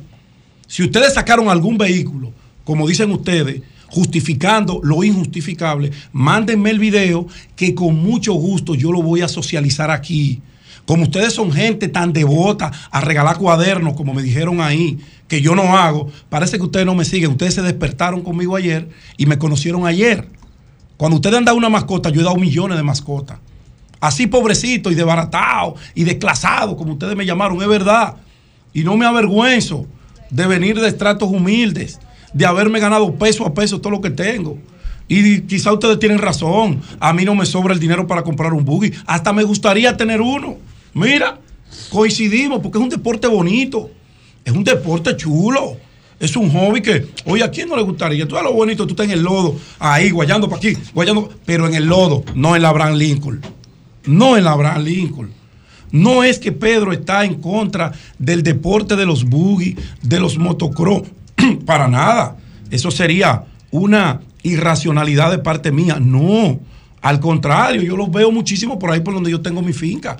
Y me gusta y veo un deporte que incluso tú puedes integrar a la familia. Eso es bonito. Fíjense que esos vehículos hay que trasladarlo al punto donde usted lo va a utilizar en una grúa. O sea, ellos no tienen la autorización, como ellos me están diciendo en la cuenta, que me llaman lambón y todas esas cosas. Bien, yo lo respeto porque esa fue la formación que el escaso tiempo de su padre le dio a ustedes. Como su papá andaban en otras cosas, haciendo dinero, que era más importante que la educación y la formación de ustedes, yo no le puedo pedir más. Y ustedes andaban bebiendo romo, fumando no sé qué vaina, por ahí, en, en los bares de la Lincoln, exhibiendo lo que tienen. Y qué bueno que lo pueden exhibir. Eso es bueno. Porque si usted lo tiene y se lo ganó de manera limpia, usted lo puede exhibir. Yo no me opongo a eso. Y tampoco reniego de mi condición humilde. Claro que no. Es el deporte bonito y no todos los que practican ese deporte son gente que anda haciendo imprudencia. Claro que no. Pues yo tengo muchísimos amigos que yo le digo, coño, el, el deporte es bonito, pero es caro, porque cada vez que tú te mueves a Jarabacoa hay que alquilar una grúa para llevarlo. Pero si usted puede, perfecto, disfrute su hobby. Eso es chulísimo. Vuelvo y repito, a mí hasta me gustaría tener uno. Lo que pasa es que no es mi prioridad. No es que yo sea tan pobrecito. Oyeron, muchachos, ponme los nombres de nuevo. Oyeron, muchachos, no es que yo sea tan pobrecito como ustedes creen. No, es para que yo tengo otras prioridades en la vida. Ahora, lo que yo le voy a decir una cosa. Si Peter, mi hijo, sale de mi casa, no en un buggy, no, en cualquier vehículo de la casa, y hace lo que ustedes hicieron, yo voy con una correa mojada y le meto una pela. Y es mayor de edad, tiene 19 años, pero está bajo mi responsabilidad. Y no se atreve a hacer una cosa como esa. Pero mucho menos se atreve a faltarle el respeto a un periodista. ¿Por qué? Porque hizo un llamado de atención para salvarle la vida a ustedes mismos. Imagínense ustedes, mis queridos sinvergüenzas, mis queridos charlatanes, mis queridos irresponsables, no todo lo que tienen buggy, lo que escribieron esas groserías, están ahí muy identificables, mírenlo ahí. Entren a Jiménez Pedro 27 y dense gusto, porque yo no voy a repetir las asquerosidades, hasta damas, allí, escribieron groserías. Coño, sí, no. Miren, ustedes debieron ver esto como un ejemplo bonito, porque ustedes me dicen que ustedes andaban rescatando no sé a quién, porque la Lincoln no se quedó un carro. La Lincoln ni siquiera agua cogió. Y ustedes quieren justificar esa porquería, esa afrenta pública que ustedes le hicieron al país con que ustedes regalan cuadernos. Eso es bonito, qué bueno. Que toda esa calle que ustedes dañan, que dejan esas comunidades como Pedro Brán, Guerra, con unos cráteres que no pasa un camión 4x4 practicando su deporte, con toda razón, deberían ir los papás de ustedes, que son la mayoría contratistas del gobierno, que tienen tractores y greda, a reparar eso que ustedes dañan. ¿Y por qué no hablamos de eso? ¿Quieren que hablemos de eso? Pues, pues yo no tengo problema, porque usted está hablando con un desclasado que conoce a todas las clases sociales. Ahora, lo que pasa es que este desclasado no le pide nada a las clases de ustedes, porque yo no me ensucio. Pues yo estoy seguro que ninguno de los papás de los que hicieron eso, que están escribiendo esa grosería, están limpios. Ninguno. A que alguno de ellos me lo encontré yo en alguna oficina mendigando un favor y pidiendo que le paguen facturas que no trabajaron. ¿Quieren que hagamos una apuesta? Pues yo ya yo sé quién eran los que estaban en la Lincoln. Yo no lo voy a decir porque los papás no tienen nada que ver con eso. Pues yo sé quiénes son. Yo tengo el listado. Yo lo tengo y se lo puedo publicar cuando yo quieran. Ahora ustedes a mí me respetan. Oiga, a mí ustedes me respetan. Si a mí me han respetado los narcotraficantes, óigame bien, carajito de mierda. A mí me han respetado los narcos en este país. A mí me han respetado los políticos en este país. Los guardias de alto rango me han respetado. Mire usted un grupo de boquillosos, deformados, sin padre. Quizás tu mamá estaba jugando bingo mientras tú te estabas formando en uno de esos colegios. Mientras tú tenías el tabaco de marihuana creyendo que era normal. No, excúsame, que venga aquí y me lo demuestren. Punto. Tu mamá estaba jugando bingo pegándole cuerno a tu papá. Y tu papá andaba con siete amantes. Jugando casino. Tú ves, ahora los hijos míos sí no. Los hijos míos no. Yo he estado ahí. Ni mi papá tampoco. Mi papá estaba encaramado en una construcción. A mí ningún riquito de mierda. Ninguno tiene moral para salirme a mí de frente. Yo no tengo nada, absolutamente nada con ese deporte ni con ustedes. Ahora, yo sí tengo mucho, mucho en contra de esa afrenta que ustedes acometieron. Si ustedes fueran serios, lo que tienen el club, que hay gente seria. Mira, a mí me escribió un señor que practique ese deporte. Qué tipo tan decente. Me voy a dar el nombre de él. Ese tipo es muy decente, merece que uno haga reconocimiento para que ellos muchachos vean ese grupo de que se levantan a las 12 del día, vean que no es que hay algo contra ellos. Mira, este señor se llama Rafael Acosta. Él es del Club de los Boogies. Ese señor me escribió con una decencia, con una decencia, porque él sabe que él no estaba ahí, que él no hace eso. Y me habló, resalte, don Pedro, que nosotros tenemos un programa cuando vienen las clases que vamos y donamos útiles escolares a esas comunidades donde nosotros vamos, que son gente muy pobre. Y yo, coño, qué bonito, mándame los videos. Y aquí están los videos que me mandó Rafael Acosta. Eso hay que valorarlo. Ahora, yo no puedo valorar esa clase de grosería que esos muchachos con una frente, tú le buscas el Instagram y todos están con una junca, todos están en una discoteca con siete botellas, con su derecho, no es que me opongo a eso. Pero no vi ninguno con un libro. No vi ninguno en una acción que pueda ser eh, eh, seguida, que pueda ser emulada por la sociedad. No, porque es que usted tiene mucho dinero y qué bueno. Eso es bueno, tener dinero no es malo. Yo nunca apostaría porque la gente se quede pobre, porque yo la pobreza le tengo terror, porque viví en ella tantos años que no quisiera volver a ella. Al contrario, lucho, lucho día a día por ayudar a la gente a salir de la pobreza porque yo fui fruto de una oportunidad y quiero darle a mi gente esa oportunidad. Ahí se los dejo finalmente y yo voy a seguir con eso hasta que esos que estaban guayando en la Lincoln no me lo presenten a mí, la autoridad, la irresponsable autoridad. Yo voy a seguir jodiendo. No tengo que ver con eso. No tengo que ver con eso. Finalmente, Julio. Finalmente. No hay agua. Sí hay. Sí, yo te la busco. Tú me la escondiste, Virgilio. Sí, No, no, sí. toma. Bueno, miren. Toma agua. La oposición, gracias, María Elena. Respira. Ya. y- Bueno, miren, el PRM está entrampado.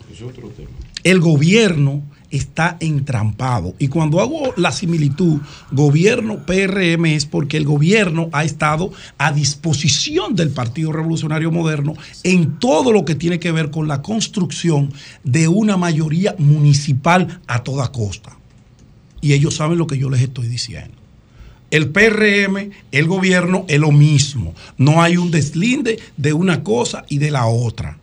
Todos esos alcaldes y directores de distritos municipales, que entre los dos suman más de 50, le ha costado a este país una fortuna. No solamente lo que se le dio para que se vendieran, para que cruzaran la acera. No, lo que se le está dando de manera mensual.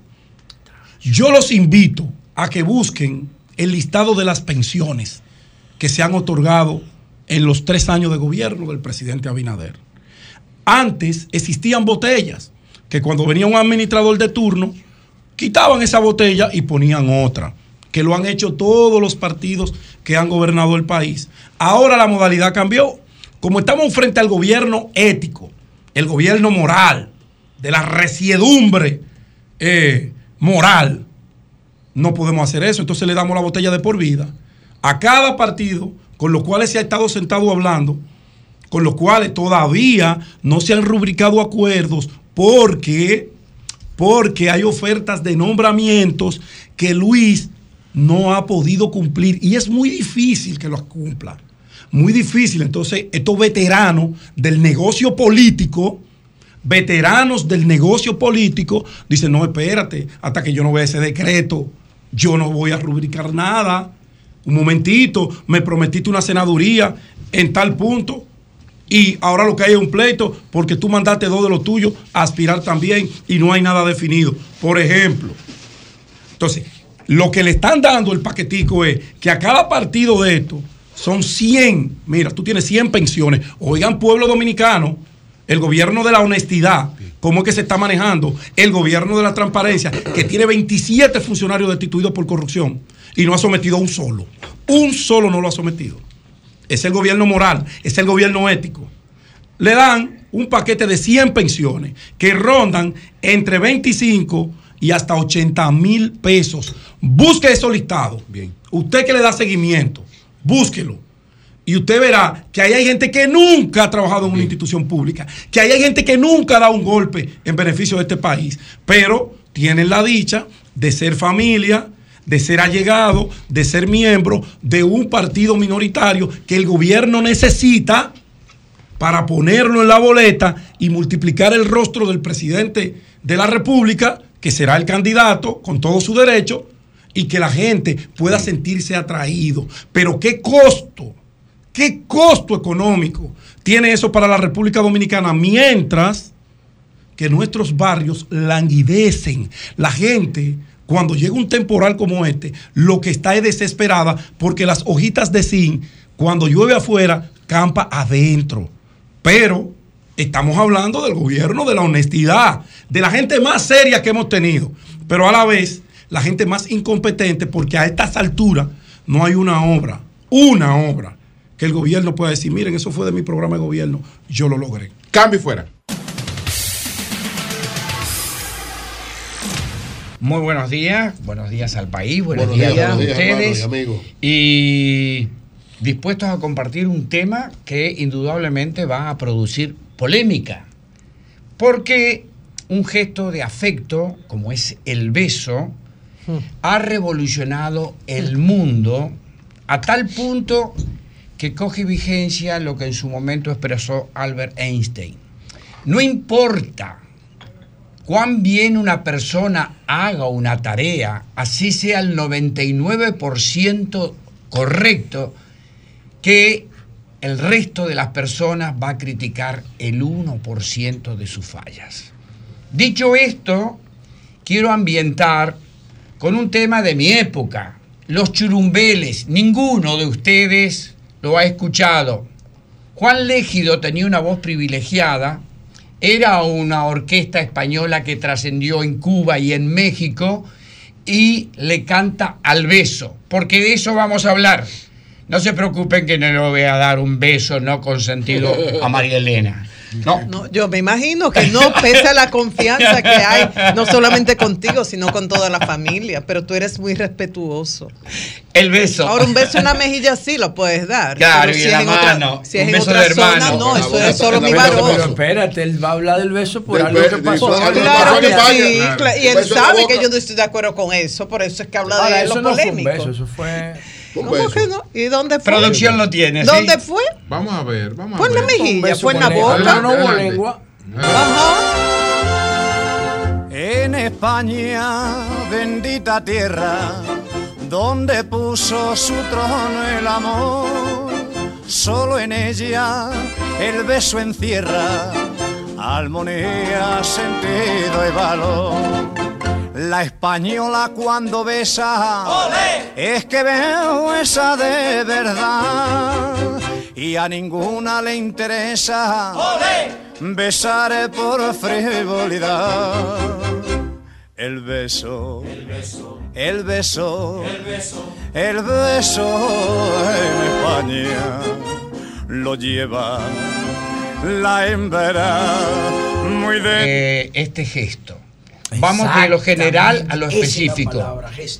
Eh, el fútbol femenino de España data de 1983 en forma organizada.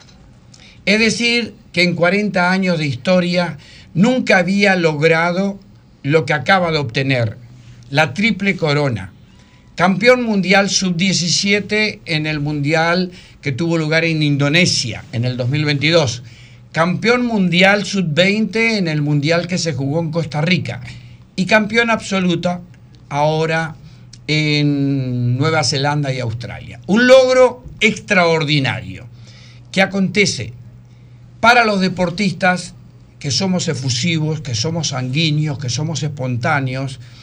Esto nos produce alegría y esa alegría desmedida puede ocasionar momentos desafortunados que, para mí, el falso feminismo ha dimensionado de manera tal que está a borde de causar que el señor Rubiales, que no es un bebé de pecho, vaya a renunciar. Pero esto lo capitaliza también el presidente del gobierno español, diciendo que la conducta del presidente de la Federación Española de Fútbol, Rubiales, fue inapropiada, lo cual comparto. Pero si vemos las imágenes, y yo creo que como futbolista y como melómano lo que me duele, es que no se ha importantizado el gol de la jugadora que hizo a España campeona del mundo Por el beso. sino que la prensa amarilla, que es lo que marca tendencia, está importantizando a un piquito, a un piquito que duró tres segundos. Me indigna, no aplaudo a Rubiales. Pero ahora el mundo entero, incluido ustedes, están censurando algo que seguramente no han visto. Y el debate está abierto.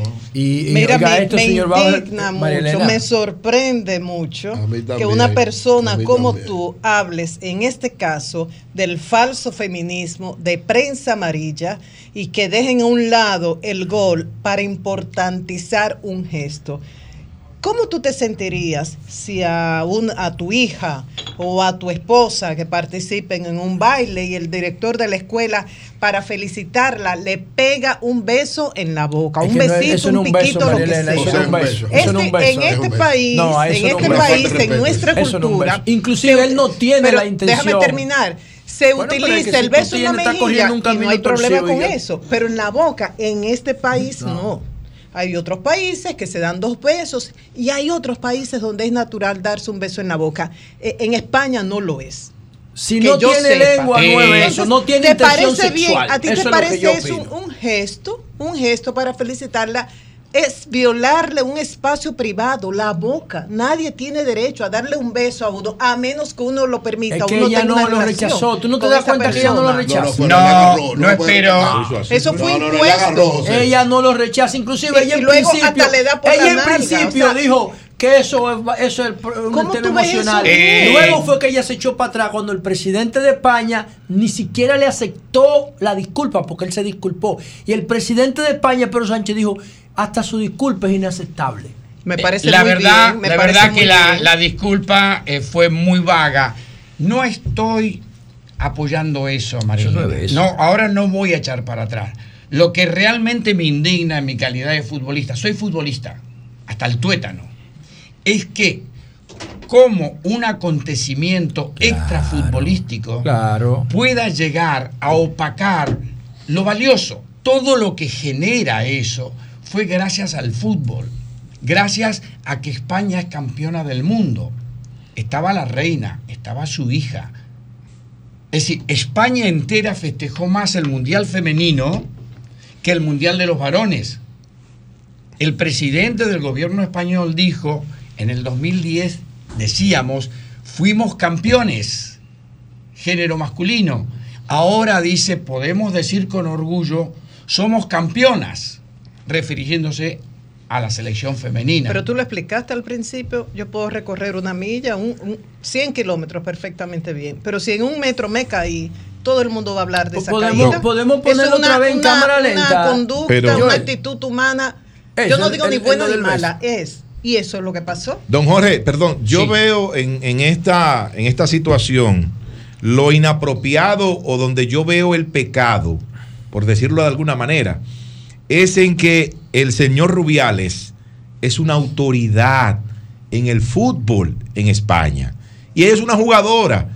Si posiblemente el beso hubiese sido entre dos mujeres, compañeras de equipo, compañeras de equipo, tal vez no, no Ah, tendría. no pasa nada, no, no, en España, en no, España, España se celebraría, se Exacto. celebraría, En España eso no pasaría. la participación, Si fueran dos mujeres o dos hombres, se estuviera celebrando. Exacto, no pasaría sí, nada. sí. Pero aquí se trata de una persona. hubiese sido un hombre, de ese hombre a ese hombre, a otro hombre, olvídate. Aquí, aquí, aquí, se trata de una persona que tiene autoridad, sobre Claro.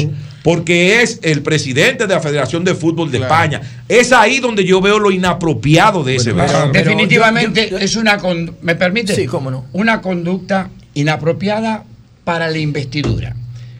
Pero si tomamos en cuenta que él en su condición de presidente de la Real Federación Española de Fútbol devenga más de 150 mil euros, yo sé a dónde quiero llegar. Y que Yo en su esperando. Con- Llega bien ahora. Y en su condición de vicepresidente de la UEFA recibe 250 mil dólares mensuales. Además. Sí. Y entonces, A lo que quiero decir, No, que sobra mujeres ahí. eso... Metió la no, pata, no, metió la- no, metió no, la pata. no, no, no. ¿qué tiene que ver el José dinero? Rolando metió la pata. Bueno, el dinero le da bueno, autoridad. pero si para- no me dejan desarrollar, me van a condenar y no. Ok, te escucho.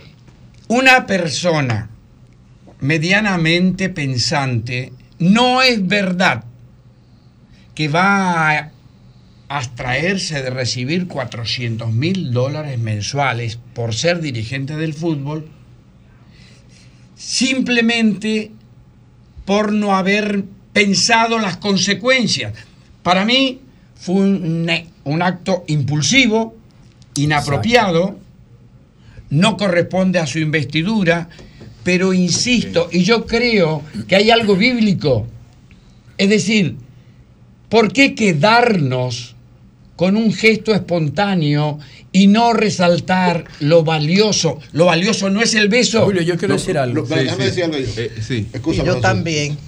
sí. Oye, una cosa. Y, y terminamos. el gesto en cualquier deporte en cual- de amor, de afecto, es bueno y es válido. El gesto. Es decir, el gesto que es valorar que hubo un éxito, pero él traspasó los límites de ese gesto. ¿Por qué? Porque él es una autoridad, es el responsable de eso. Y además la forma, como lo hace, él la... Puede ser que sea, como tú dices, espontáneo, lo que fuese, pero pasó el límite. La agarra de manera que ella no puede No, escapar. no, Por- eso no es verdad. eh, Sí, José. La agarra y le da, y le da el beso. Es una sorpresa total. Entonces, traspasó los límites del respeto. Ella, él lo que debe hacer, un abrazo, Mire, perfecto. bien, José, una felicitación, perfecto, Miren, pero pasó el límite. Hay que conocer o, o leer, porque yo no sigo el fútbol, no lo, lo sigo desde lejos. Ah, pero hay que ver la personalidad del señor Rubiales. O sea, cuando, cuando España gana, él hace un gesto desde el público, porque no estaba en el terreno de juego, y se agarra los genitales. Oye, Ah, Eso es pero peor. tú- ah, voy, peor. voy, voy. Pues entonces, Se agarra los genitales. Esta es la en consecuencia de lo que él es. Pero espérate, en forma de decir somos superiores. José, Va, eso es espérate, una pero forma déjame, de irrespeto déjame terminar mi idea, papá. Tú Entonces, es ¿qué pasa? Eso se suma al beso para configurar este escenario. Pero, Ahora. ¿qué es lo que ocurre? La muchacha, cuando le preguntan primero, en el calor del asunto, pero él te besó y ella dice, yo no lo sentí así. Eso fue una felicitación. Eso es lo que ella dice primero. Yo no Dice sentí incluso, nada. no me gustó, No, pero no. pero no me No, gustó. no me gustó, es que Porque la ella no sintió. No, es una sorpresa, Escúchame, ella no. no Es una no- sorpresa de ella, porque que ella se no-. Ella no sintió una intención mala. Fue un gesto de emoción porque el tipo es así. Ahora, Luego que el presidente habla, que el presidente lo recibió a todos en el Palacio Presidencial, incluyendo a Rubiales, lo recibió a todos, el presidente da una declaración y dice que eso que vimos de Rubiales no es apropiado, incluso su disculpa es inaceptable. Entonces la Federación de Jugadoras de Fútbol asume el caso Feminismo en pie. y ella, entonces correcto. parece que la condicionan, ella dice, no, ya yo no voy a hablar, yo, yo hablo por la federación. Y por el representante. Y por, entonces, y por su representante comercial. ¿Me explico? Entonces, a partir de ahí la cosa toma otro giro. Toma pero otro giro. si tú lo ves en Bien. cámara lenta, tú te das cuenta. José, no es incluso. correcto. Porque Tomó el giro termino porque con no es esto, termino correcto. con esto. Brevemente, ponemos Termino con y esto. terminamos. Si Lo que- hubiese tenido una intención sexual, no lo hacen público. Es que nadie dice Porque que él sexual es podía felicitar en los irrespetuosa, José, camerinos. no es sexual, es Bien, bien, no sexual, Cuando hablamos de irrespetuoso. Abuso o de violar el espacio privado de una persona, la autoridad, la autoridad es un agravante. Y creo que esta persona, como es una autoridad en el fútbol, como bien la has descrito, tenía que mantener el respeto. Ese respeto que uno ve, observa hasta ahora, yo lo he percibido, en un Cristóbal Marte con las reinas del Caribe. Exactamente. En un Luisín Mejía con, muchísimos con todos, con atletas olímpicos. En un Manuel Luna con las atletas de Creso. En un momento de emoción, uno se da un abrazo, eso está permitido. Pero un, un beso, un piquito, como tú le dices, un gesto así, inaceptable de mi parte. Bueno, finalmente vamos, adelante. Perfecto.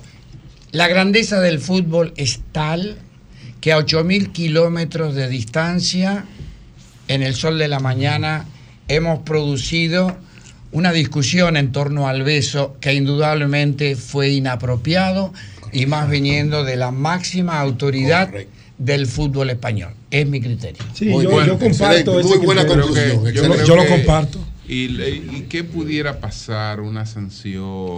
¿Una muestra de arrepentimiento real? ¿Que no tuviera que renunciar? Él es reincidente en ese tipo de Eh, Pues, ¿tú no viste lo que dijeron? Se agarró los genitales. Él es una persona de 44 años, muy temperamental, fue un jugador de medio pelo, fue un activista social, eh, fue presidente de la Confederación de Fútbol Profesionales e indudablemente es una persona muy, muy orgullosa. El mundo entero le ha pedido la renuncia. Él había anunciado que hoy, recuerden que tenemos Sí, él dijo que seis, hoy, horas, sí. seis horas de diferencia. Antes de entrar a cabina estaba con Radio Marca y echó para atrás. Ah, echó para atrás. Echó para atrás. Creo que de una u otra manera va a haber tanta presión social ¿Tú crees que va a renunciar? que va a terminar por renunciar. O, o tomarse una licencia hasta que eso baje. Porque hasta que baje. hay, hay una situación todavía más grave. Tiene que reflexionar. Lo que hizo Jenny Hermoso no es decoroso. Porque primero, tomándose a pico de botella en el vestuario, relajó con el piquito. Después puso un abogado y después se lavó las manos y dijo que su empresa la representaba. Pero lo cierto es que la máxima autoridad del fútbol, que es la que provee recursos económicos a todas las federaciones, la FIFA, le abrió un expediente a la Federación Española de Fútbol. ¿Qué significa esto? Que esa presión va a ir por lo siguiente. Si no hay una justificación digna, van de una u otra manera restringirle los recursos que la FIFA le da a España. Y por ahí entonces el Bueno. fútbol español va a hacer que renuncie. Gracias, Bauer. Gracias, Gracias, gracias, Bauer. No va a Bauer, renunciar. por toda esta cátedra sobre Eury, el no eso. Cometió un No, él error. repitió Cambio varias fuera. veces. El sol de la mañana, el sol de la mañana, el sol de la mañana, el sol de la mañana. Hoy es un buen día para lograr metas. Hoy es un buen día para cumplir sueños. Hoy es un buen día para volver a empezar. Para cada oportunidad que te da la vida, hay alguien que te dice, hoy es un buen día. Por eso, en Scotiabank somos ese aliado que te acompaña, te asesora y te impulsa hacia lo que quieres hoy. Scotiabank, cada día cuenta. Dar el primer paso nunca ha sido fácil, pero la historia la escriben quienes se unen a los procesos transformadores, impactando la vida de las personas en el trayecto. Este es el momento para que te unas a la conformación de los colegios electorales y hagamos un proceso histórico en favor de la democracia. Nuestra democracia. Junta Central Electoral. Garantía de identidad y democracia. Cada mañana trae con ella el sabor de los mejores deseos, que se van multiplicando y nos salen hasta en la taza. Esa taza que nos transmite con su aroma y sabor, la buena onda que nos mueve con una sonrisa y que llevamos con nosotros en todo momento. A cada taza de café Santo Domingo siempre le sale ese sabor a lo mejor de lo nuestro. Cuéntanos, ¿qué dice tu café? Café Santo Domingo, lo mejor de lo nuestro. Jubilado pensionado del Estado, en Santo Domingo recibe atención. La 27, número 17. En la 27, número 17. En la 27, número 17. Dirección General de Jubilaciones y Pensiones. Avenida 27 de febrero, número 17, próximo a la Leopoldo Navarro. Y en el punto GOV Expreso. Accede a dgjp.gov.do y conoce nuestras demás ubicaciones. Sol 106.5, la más interactiva. Una emisora RCC Miria. Para este sábado, Si aciertas con el combo de Supermas, te ganas. 317 millones. Si combinas los 6 del loto con el Supermas, te ganas. 217 millones. Si combinas los 6 del loto con el más, te ganas. 117 millones. Y si solo aciertas los 6 del loto, te ganas. 17 millones. Para este sábado, 317 millones. Busca en leisa.com las 19 formas de ganar con el Supermas. Leisa, tu única loto, la fábrica de millonarios. Todos tenemos ese ingrediente secreto en nuestros platos. El nuestro es Quesos Michel, tu aliado en la cocina. En la farmacia Medicar GBC continúa el 20% de descuento en todos los medicamentos, pago en efectivo o tarjeta, y estamos abiertos los domingos. Somos GBC, la farmacia de todos los dominicanos. Amiga, estás estrenando sala nueva. Un dinerito se te fue en eso. Ah, es que ahorrando en mi cuenta VHD me puse a valer. Con tu cuenta BHD, tus ahorros te ponen a valer, ya que por cada 500 pesos o su equivalente en dólares de incremento en el balance de tu cuenta, participas para ganar premios en efectivo, viajes y un gran premio final de una Jeepeta Hyundai Tucson 2024. Conoce más en bhd.com.do. Banco BHD, el futuro que quieres. La noche a mí me dijo que llega el amanecer. En el cielo se anuncia la salida del astro rey.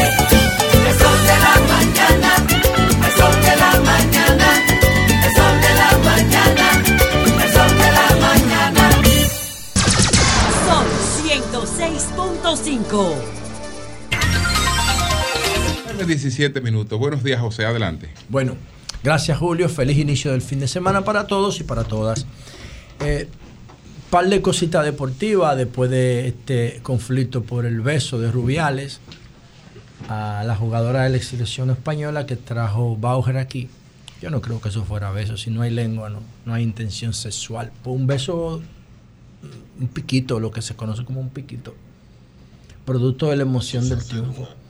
A, a propósito del deporte, par de cosas. Primero, la República Dominicana ahora está jugando el, el- el- el- el Opening Day frente a Filipinas en el Mundial de Baloncesto de FIBA.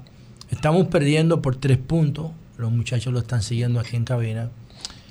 Y llegamos al medio tiempo empatados. República Dominicana debería ganar ese partido primero porque tiene un mejor equipo que Filipinas. Segundo porque es top 10 del mundo en el ranking de FIBA. Filipinas es top 20.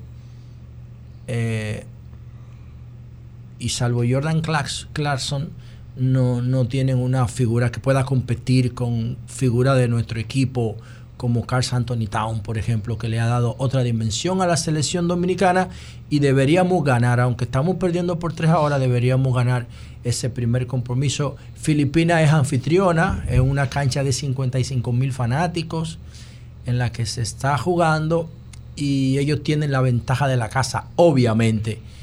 Eh, pero República Dominicana debería ganar el primer compromiso. También brevemente quiero referirme a Marilady Paulino porque eh, ganó el Mundial de Atletismo y no habíamos hablado de eso. Nuestra Marilady Paulino, la superatleta Marilady Paulino, que ganó eh, multimedallas de plata en los Juegos Olímpicos de Tokio del 2020 y que ahora mismo todo el mundo lo está celebrando, pero la están celebrando ahora, pero eh, recuerden que Marilady Paulino, la mamá, tenía que hablar con el, con el guagüero para que le fiara el pasaje para venir a entrenar. Desde la desde, desde Don Gregorio, la misma, el mismo campo de donde son los Vladimir Guerrero. En Nizao. En Nizao. La mamá tenía que hablar con el guagüero para que le fiara el pasaje, señores. Porque no tenía para el pasaje. Lo ¿Qué significa? Que ella tampoco tenía los nutrientes necesarios para una demanda física, para una demanda física como la del atletismo. Y yo no sé, eh, yo ahorita me, pus- me tiene la foto de Mary Lady entrenando. Miren, la, miren cómo Mary Lady Paulino entrenaba antes de Tokio. Ustedes la ven con una fundita de agua de la que hacen en, en Herrera parte atrás. Mierda. Con Qué una fuerte. fundita de agua de 5 pesos. Que eso tiene toda la batería. Toda la vaina entrenando y microplástico y de todo sin control de calidad. Miren cómo era que ella entrenaba. Porque ahora yo veo mucha gente atribuyéndose mérito y diciendo nuestra Marilady Paulino. No, mírenla ahí. Incluso Vladimir Guerrero, padre, tuvo que regalarle un televisor a la mamá para que viera la competencia de Mary Lady, que fue en la pandemia, porque ni siquiera televisor en su casa tenían. Y esa muchacha, en vez de prostituirse, insistió en su disciplina, insistió en su sueño y ahora mismo es campeona mundial de atletismo. Y va a ganar oro en París 2024. Sin lugar a sí, sí sigue la Sin trayectoria que ha seguido este año, Así es. tanto a nivel individual como a, a nivel grupal, porque José, ella ganó medalla Pero ya individual esa y muchacha, ganó... José, esa ella- muchacha puede tener patrocinio. No, no, También. ella- no. Tiene y no es- y no es todo. campeona mundial, Pero ya ya- Mary Lady es rica. No, ya está ganando dinero eh, en esos mundiales No, donde ya- participa. Ya, Mary Lady es rica, porque es que Mary Lady es una atleta de clase mundial. Ahora mismo con, por ganar esa competencia le tocaron 70 mil dólares. Exacto. 70 mil dólares. A menos que tú seas un vicioso de crack y de casino, con 70 mil dólares tú haces un emprendimiento de por vida. Claro.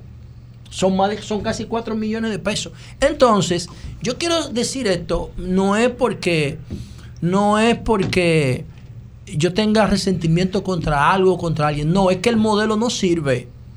El modelo tiene que identificar esas, esos talentos eh, potenciales dentro del perímetro. Pero el modelo no sirve. Ella pudo haberse rompido un pie saliendo en un motoconcho de ese campo. El modelo no sirve. El modelo, si tú sales, te ve. Pero el modelo es incapacidad de ubicarte cuando tú estás empezando a mostrar tu talento. Cuando si ella no se encuentra con esa mamá que iba a convencer al guagüero de Nizao de que la monte sin pasaje, que ella se lo daba después. Marilady no estuviera hoy en esas competiciones internacionales entrenando a un atleta de esa dimensión con una fundita de agua. Porque no tenía siquiera para sustituir los electrolitos, las sales que tú pierdes cuando sudas. No, ¿Modelo de qué, man? ¿Modelo de qué? Eso fue una vaina del azar. Ah, después que ella ganó, todo el mundo va y le enganchan a la guardia y toda la vaina, para hacerse fotos con ella y atribuirse los méritos. La victoria tiene muchos No, padres. no, pero- ah, claro. Entonces, ah, tenemos que ser capaces de identificar esos talentos deportivos que los tenemos.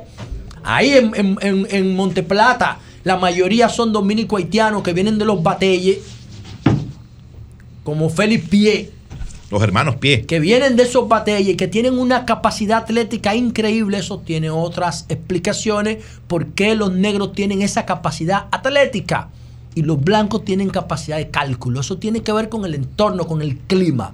Pero en el caso del deporte, no es verdad que el modelo funciona. No, el modelo funciona después que el atleta alcance el éxito.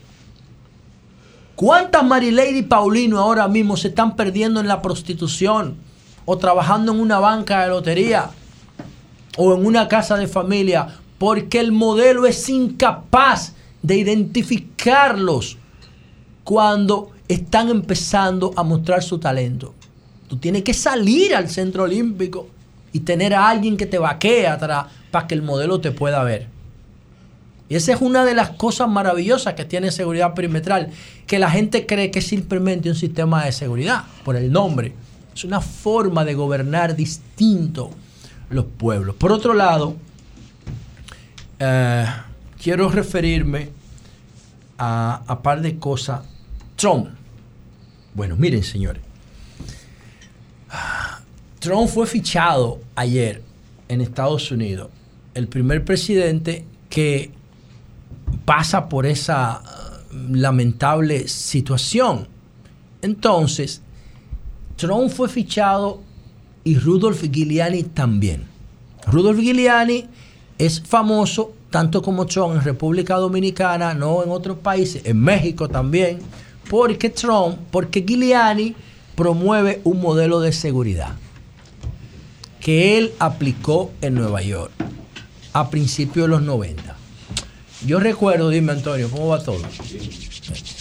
Yo recuerdo que la primera vez que yo discutí en público con el presidente Abinader, en el 2010, 2011, por ahí, cuando estábamos en la otra emisora, fue por el tema Giuliani, por el tema del aborto, porque yo decía que el modelo de Giuliani fuera de Nueva York no podía funcionar. Porque el modelo Giuliani se, tiene el éxito soportado en dos factores que, por ejemplo, República Dominicana no lo tiene, ni ningún país centroamericano no lo tiene. El primer factor del éxito del modelo Giuliani es el aborto. El caso eh, Roe versus Wade de 1973. El aborto hizo que las personas más vulnerables dejaran de tener hijos. Y, y, Giuliani llega 20 años después del caso Roe versus Wade y encuentra esa tasa de natalidad vulnerable bajísima. Ese fue el primer factor. El segundo factor fue las deportaciones, porque Giuliani, antes de ser alcalde, era fiscal. Y conocía todo, los mafiosos, las estructuras, que ahora voy ahí al tema de los mafiosos. Entonces Giuliani tenía a su favor el factor de la deportación porque Nueva York es un santuario migratorio y ahí están todas las comunidades del planeta expresadas. Y él lo conocía todo porque él fue fiscal de Nueva York. Entonces el que se portaba mal, él lo deportaba. Pero ¿para dónde diablo tú vas a deportar un dominicano desde República Dominicana? Porque los gringos no se portan mal aquí ni los canadienses, ni los haitianos. Los que se portan mal son los dominicanos. Entonces tú no lo puedes deportar. Y tú no puedes dejar que los más pobres nazcan, que fue lo que pasó en Nueva York con la ley Roe versus Wade. Entonces, esos dos factores eh, indican que si tú aplicas el modelo de Giuliani como él lo aplicó en Nueva York, en otro país, da error. Y por eso el modelo Giuliani nunca ha sido exitoso fuera de Nueva York, en ningún sitio. Por eso. Por esos dos eh, limitantes que tiene. Entonces, en el caso de Giuliani y en el caso de Trump, lo ficharon y le pusieron dos de las multas más altas en la historia de Nueva York. 200 mil dólares a Trump y 150 mil a Giuliani.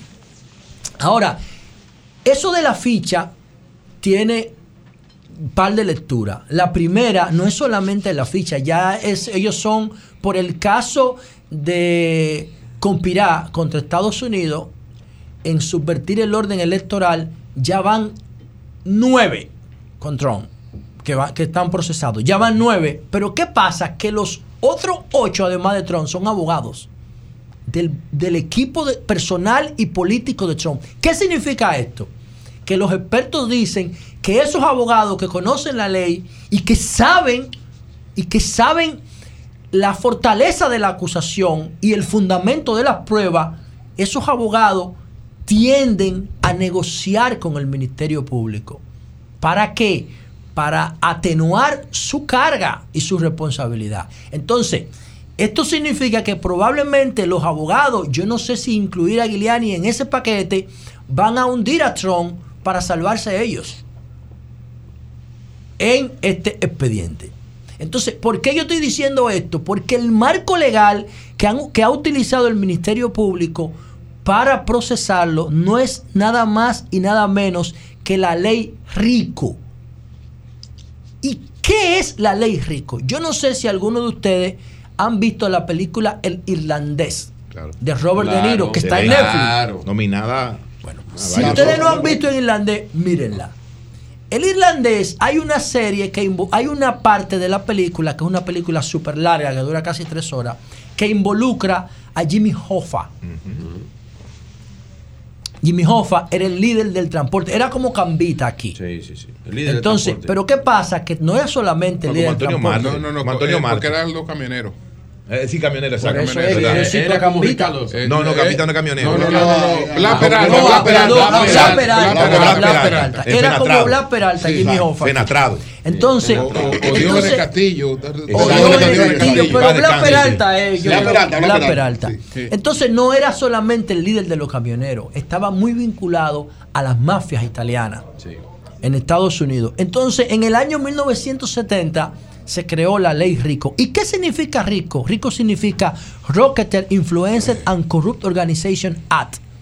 Eso es lo que significa RICO en, en inglés, las siglas en inglés. O sea, eh, significa como soborno.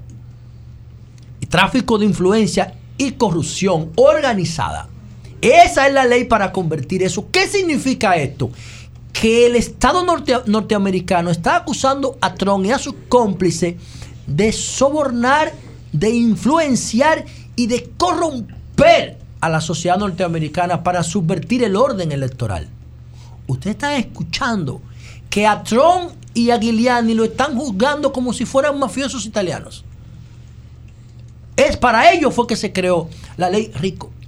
Difícil de probar. Entonces ese es un tema delicado porque los que están en el mismo expediente son expertos legales que se dejaron seducir por Trump, que yo no entiendo cómo un tipo tan brillante, porque tú puedes estar de acuerdo o no con Rudolf Giuliani, pero el tipo es brillante, brillante como abogado, y fue brillante como fiscal, y fue brillante como alcalde. ¿Cómo se dejó seducir por Trump en esa locura? Un tipo que conoce la ley, conoce la norma y que ha sido toda su vida autoridad.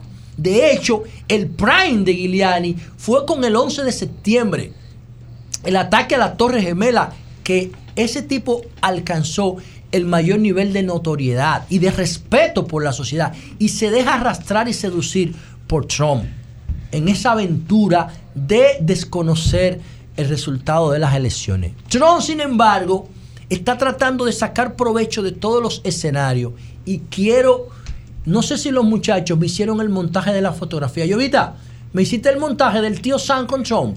Miren la ficha de Trump, el mensaje que manda. Vamos a ver, vamos a ponerlo. Atención, ponme la ficha de Trump con el tío Sam. Trump trata de imitar al tío Sam en la fotografía de la ficha ah, delictiva. Mírenlo ahí. Miren la actitud de Trump. Mirada. Y miren la actitud del tío Sam. Entonces tú me dirás, ¿quién es el tío Sam? El tío Sam, miren que Trump, esa foto debieron volvérsela a tomar porque el primer plano de la foto es la, es- es la frente de él y, la- y los cabellos. Él debía estar pegado a la pared, mirando a la cámara con los ojos. Eso no es lo que él hace. Él imita al tío Sam. Nada más le falta la mano y el gorro. ¿Por qué él hace eso? El tío Sam era un carnicero de Nueva York que en la guerra civil norteamericana, o no en la independencia, o en la guerra civil, no recuerdo cuál de los dos porque no tengo notas sobre eso, él era un carnicero que era proveedor de carne a las Fuerzas Armadas norteamericanas. Entonces, ese cartel que está ahí, que ustedes ven, el gobernador de Nueva York una vez fue a su carnicería porque el tipo era una celebridad y vio que en las cajas decía US, Uncle Sam. Entonces le preguntó por la caja y él dijo que eso era el sobrenombre de él, porque él no se llamaba Tío Sam, él era un carnicero. Entonces él llamaba a los jóvenes a reclutarse para el ejército norteamericano. Entonces, el- un- un fotógrafo apellido Montgomery, cuando él murió, hizo ese afiche para, para seguir reclutando jóvenes que se enlistaran en el ejército norteamericano. Y el tío Sam se convirtió en un símbolo Fue para de la para nacionalidad de independencia. de la nacionalidad norteamericana. Entonces, Trump utiliza la imagen del tío Sam, que es, un, que es una representación simbólica del poder norteamericano. Se llamaba Samuel Wilson. Samuel Wilson. Uncle Para la, Sam. gue- para la guerra. Entonces, Trump está tratando de capitalizar su fotografía de ficha delictiva, tratando de parecerse al tío Sam. Oigan la, la genialidad de ese tipo, porque Trump no es tonto. Y las autoridades de Fulton se lo permitieron, no volviéndolo a retratar en la forma que demanda el registro penitenciario, que es el té de frente mirando a la cámara. Inclusive le, primero, le permitieron ret- retrasar- retratarse o tomarse la fotografía con saco y corbata. Porque por la multa él no entró a la Donald cárcel. Trump no había Bien. utilizado, José, no había utilizado, disculpe, don Julio, no había utilizado su cuenta de Twitter luego que fue reactivada. No, porque él De- tiene, él tiene su propia sí, su red. propia plataforma que es Truth. Pero ayer salió un tweet de Donald Trump donde él publicó su foto. Eh, Porque es un- Después de dos Claro. años sin utilizarlo Claro. y le pone mugshot, o sea, eh, agosto 24, 2023, eh, election interference. O Porque, sea, porque él mismo el se tipo está, está, burlando. tratando. No, eso no es Y una burla. sacándole- ojo. no, Eso no, es él una le está burla, es sacando tú ventaja al sistema. Ah, él está tratando de Claro, beneficiarse haciendo propaganda con la ficha, pero él sabe que está metido en un lío del gordo de la G. Cambio fuera.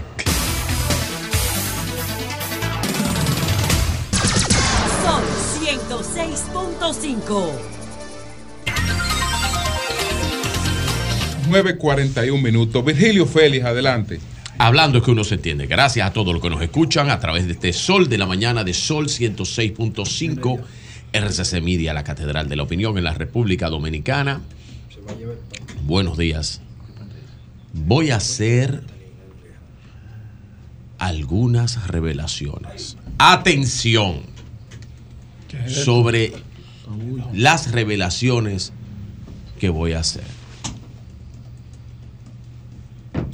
Tengo la información.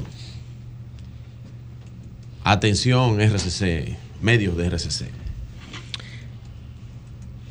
De la situación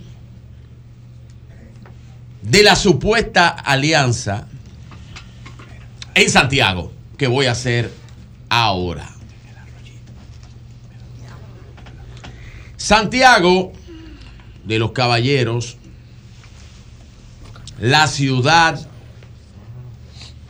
donde tiene sede o relevancia política en el municipio cabecera, Abel Martínez, ¿verdad? Donde está ahora mismo el alcalde y donde han proclamado al diputado Víctor Fadul como candidato del PLD, entonces ahí hay una situación complicada con la alianza y voy a explicar la revelación. Lo primero es que son 10 municipios, los municipios de Santiago, incluyendo el municipio cabecera, y dentro de ese solicitud que le están haciendo, esa solicitud que le están haciendo para la alianza, siete de los municipios que son los principales y los que más voto electoral tienen, incluyendo el municipio cabecera, quieren que lo encabece el PLD. Y ustedes dirán, ¿y qué pasa con eso? Porque ellos dicen que marcan más en encuesta. Sus candidatos que el que llevarían en la boleta por la fuerza del pueblo y el PLD y la supuesta alianza sería al diputado Demóstenes Martínez, el cual no está, y lo ha planteado, y lo han planteado otros líderes de importancia de la fuerza del pueblo, no está en disposición de que cuando a él vaya a las elecciones, cuando él vaya a las elecciones por parte de una supuesta alianza en mayo, tenga que depender de siete alcaldes mayoritarios que van a ser electos en febrero y posicionados en abril. Él dice, lo mismo que he dicho yo, ese fiao sale caro. Yo no puedo ponerme en la mano de los enemigos. Esos alcaldes una vez le demos la victoria o logren ganar, no me van a apoyar. Yo no confío en ellos. Son los mismos, son la misma gente que me firmaron a mí la Cámara de Diputados dos veces, la presidencia, y no me la dieron. No confío en ellos. En ese mismo sentido, atención a lo que voy a decir. En el municipio cabecera, sede de Abel Martínez, candidato del PLD,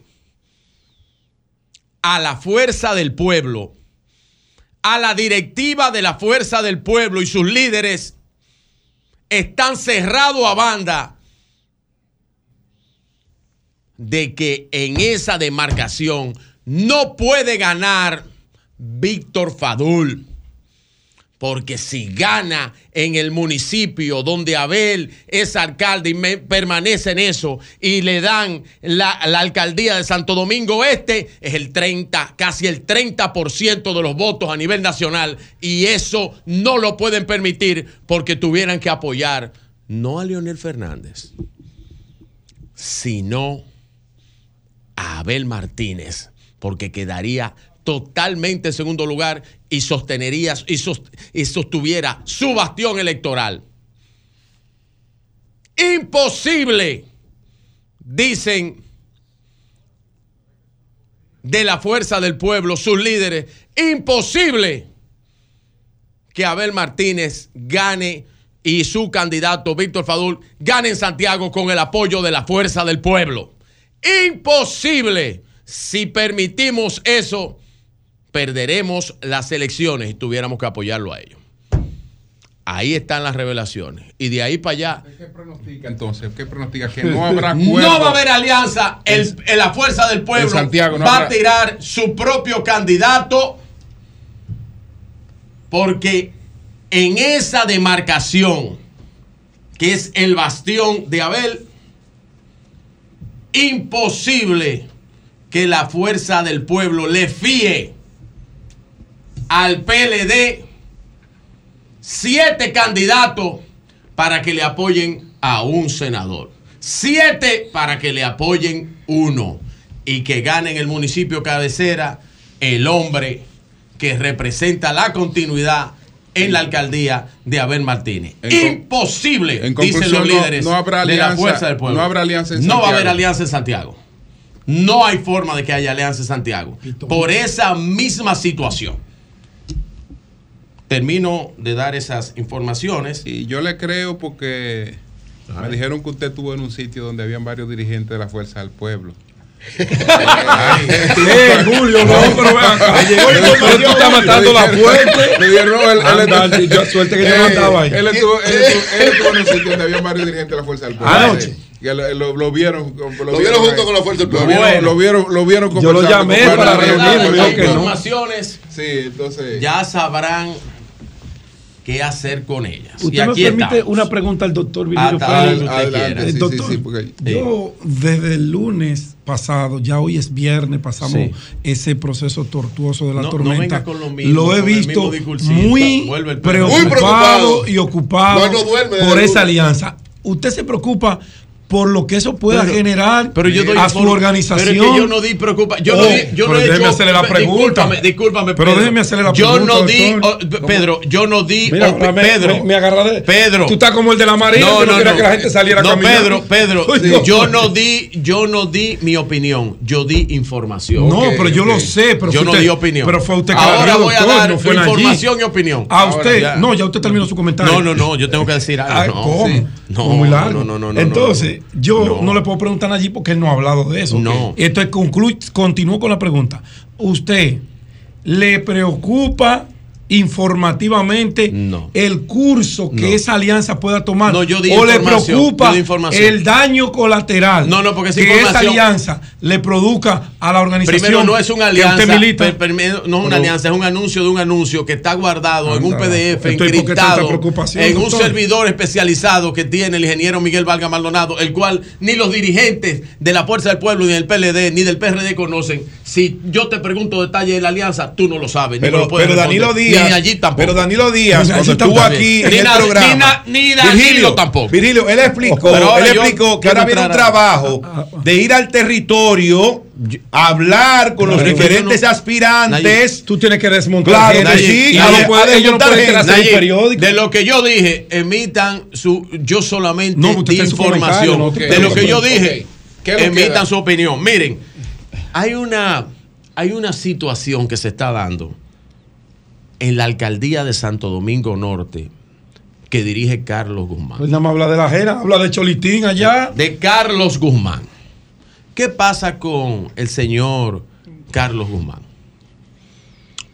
Yo no sabía, me entero hoy, alcalde, que las alcaldías tienen incumbencia en los temas medioambientales y mineros y de recursos mineros. Yo no sabía eso. ¿Cómo así? Explícate, ¿qué es lo que es? El señor alcalde ahora aposta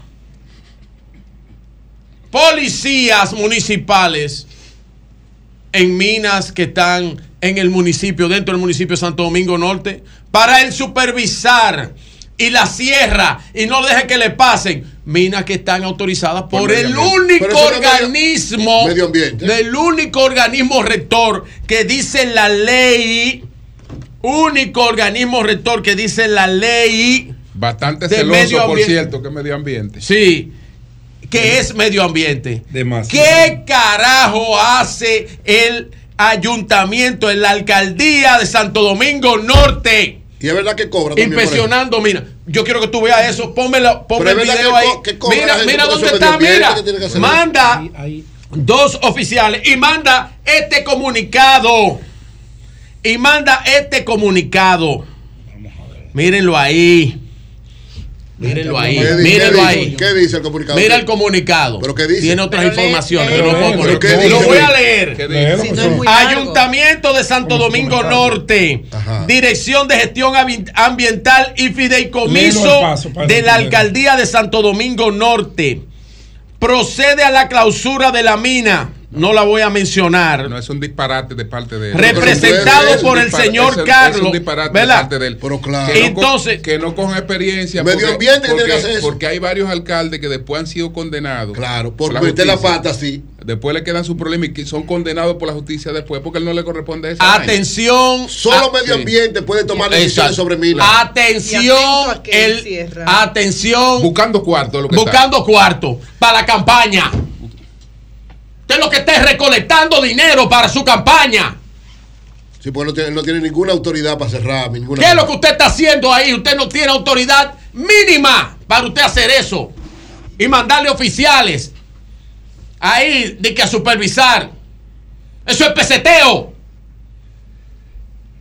Eso es peseteo. Y así es que estamos en la alcaldía de Santo Domingo Norte.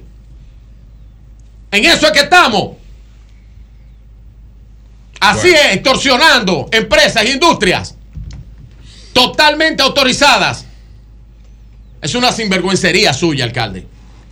Es una sinvergüencería. Retrátese a tiempo.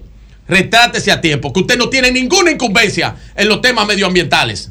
Ninguna. La ¿De qué ley la- de la faculta totalmente al Ministerio de Medio Ambiente para esas facultades. Sálgase de ahí y evite problemas. Evite problemas. Y deje de estar buscando, Chelito, que usted no lo necesita. Cambio fuera.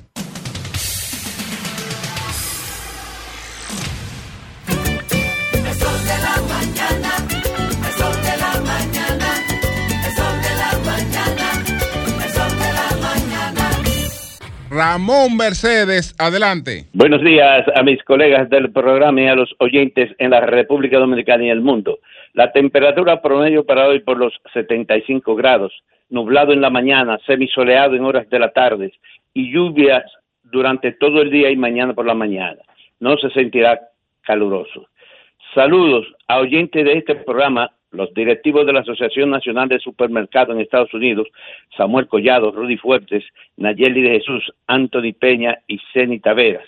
Asimismo, al ex ministro de Agricultura, Omar Benítez, y asesor de dicha asociación, y a Lorenzo Piña de los Productos RIC en Estados Unidos, que asistieron a la inauguración este martes a la onceava edición de la Feria Internacional de Ventas y Comercio, celebrada en el condado de Nassau, en Long Island, donde asistieron cerca de un centenar de diferentes empresas, grandes, pequeñas y medianas. Bien. Eh, con la participación de 2.060 atletas de diferentes disciplinas pertenecientes a los cinco condados de esta ciudad y los estados de Nueva Jersey y Connecticut, se inaugura este viernes en el Alto Manhattan los Juegos Patrios Dominicanos en Estados Unidos. El acto inaugural comenzará en- con el recorrido de la antorcha desde la calle 135 con Broadway hasta la iglesia de la Intercesión eh, ubicada en la calle 55. Eso será desde las 4 de la tarde hasta las 10 hasta las 6 de la tarde. Luego, en la misma iglesia, será la ceremonia de entrega de reconocimiento e inauguración desde las mismas 6 de la tarde hasta las 9 de la noche. Entre las disciplinas a participar figuran baloncesto, béisbol, softball femenino y masculino, tenis de campo, atletismo, voleibol, taekwondo, natación, billar, tablero, ajedrez, domino, fútbol, tenis de mesa, judo, eh, entre otras disciplinas. La inauguración podría verse empañada debido al pronóstico de agua durante todo este viernes y mañana sábado. Para mayor información sobre los juegos, llamar al 646-880-7325. También, este próximo domingo, el alcalde Manuel Jiménez ofrecerá la conferencia Avances y Desafíos de Santo Domingo Este a partir de las 3 de la tarde en la Dirección de Cultura, ubicado en la avenida Amsterdam con la calle 180 en el Alto Manhattan nuevas medidas contra las ratas en New York City. Todos los negocios relacionados con alimentos en esta ciudad de Nueva York, incluidos miles de restaurantes, tiendas de comestibles, bodegas y empresas de catering, donde figuran miles de dominicanos como propietarios, tienen hasta el próximo viernes primero de septiembre para dejar de poner la basura en bolsas de plástico negra y ubicarlas en las aceras.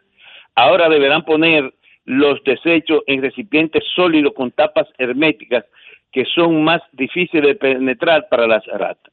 El Departamento de Sanidad está entregando mil advertencias cada día a las empresas para que comiencen a colocar su basura en contenedores. En contenedores. A partir del 5 de septiembre, la regla también se extenderá a todas las cadenas de negocios no relacionadas con alimentos de la ciudad con cinco o más ubicaciones. Las multas comienzan en 50 pesos y aumentan a 100 por una segunda infracción y 200 para una tercera infracción. Eh, alerta policial. 29% más apuñalamientos mortales este año en Nueva York. En lo que va del año, 53 personas han muerto por armas blancas en la Gran Manzana, un sorprendente aumento del 29% con respecto al 2019. Los heridos suman 3.365 de enero a agosto, un alza de 26%. Eh, del primero de enero al 13 de agosto, la policía neoyorquina ha sumado esos 3.365 apuñalamientos ocurridos en estaciones de tren, en oficinas, en las calles, en los autobuses, entre otros lugares. En el 2019, el entonces gobernador Andrew Cuomo promulgó un proyecto de ley para poner fin a la prohibición penal de los cuchillos de gravedad y determinadas navajas de bolsillos plegables. Eh, por cualquier quítame esta paja, le dan una puñalada a cualquiera aquí en Nueva York. Bueno.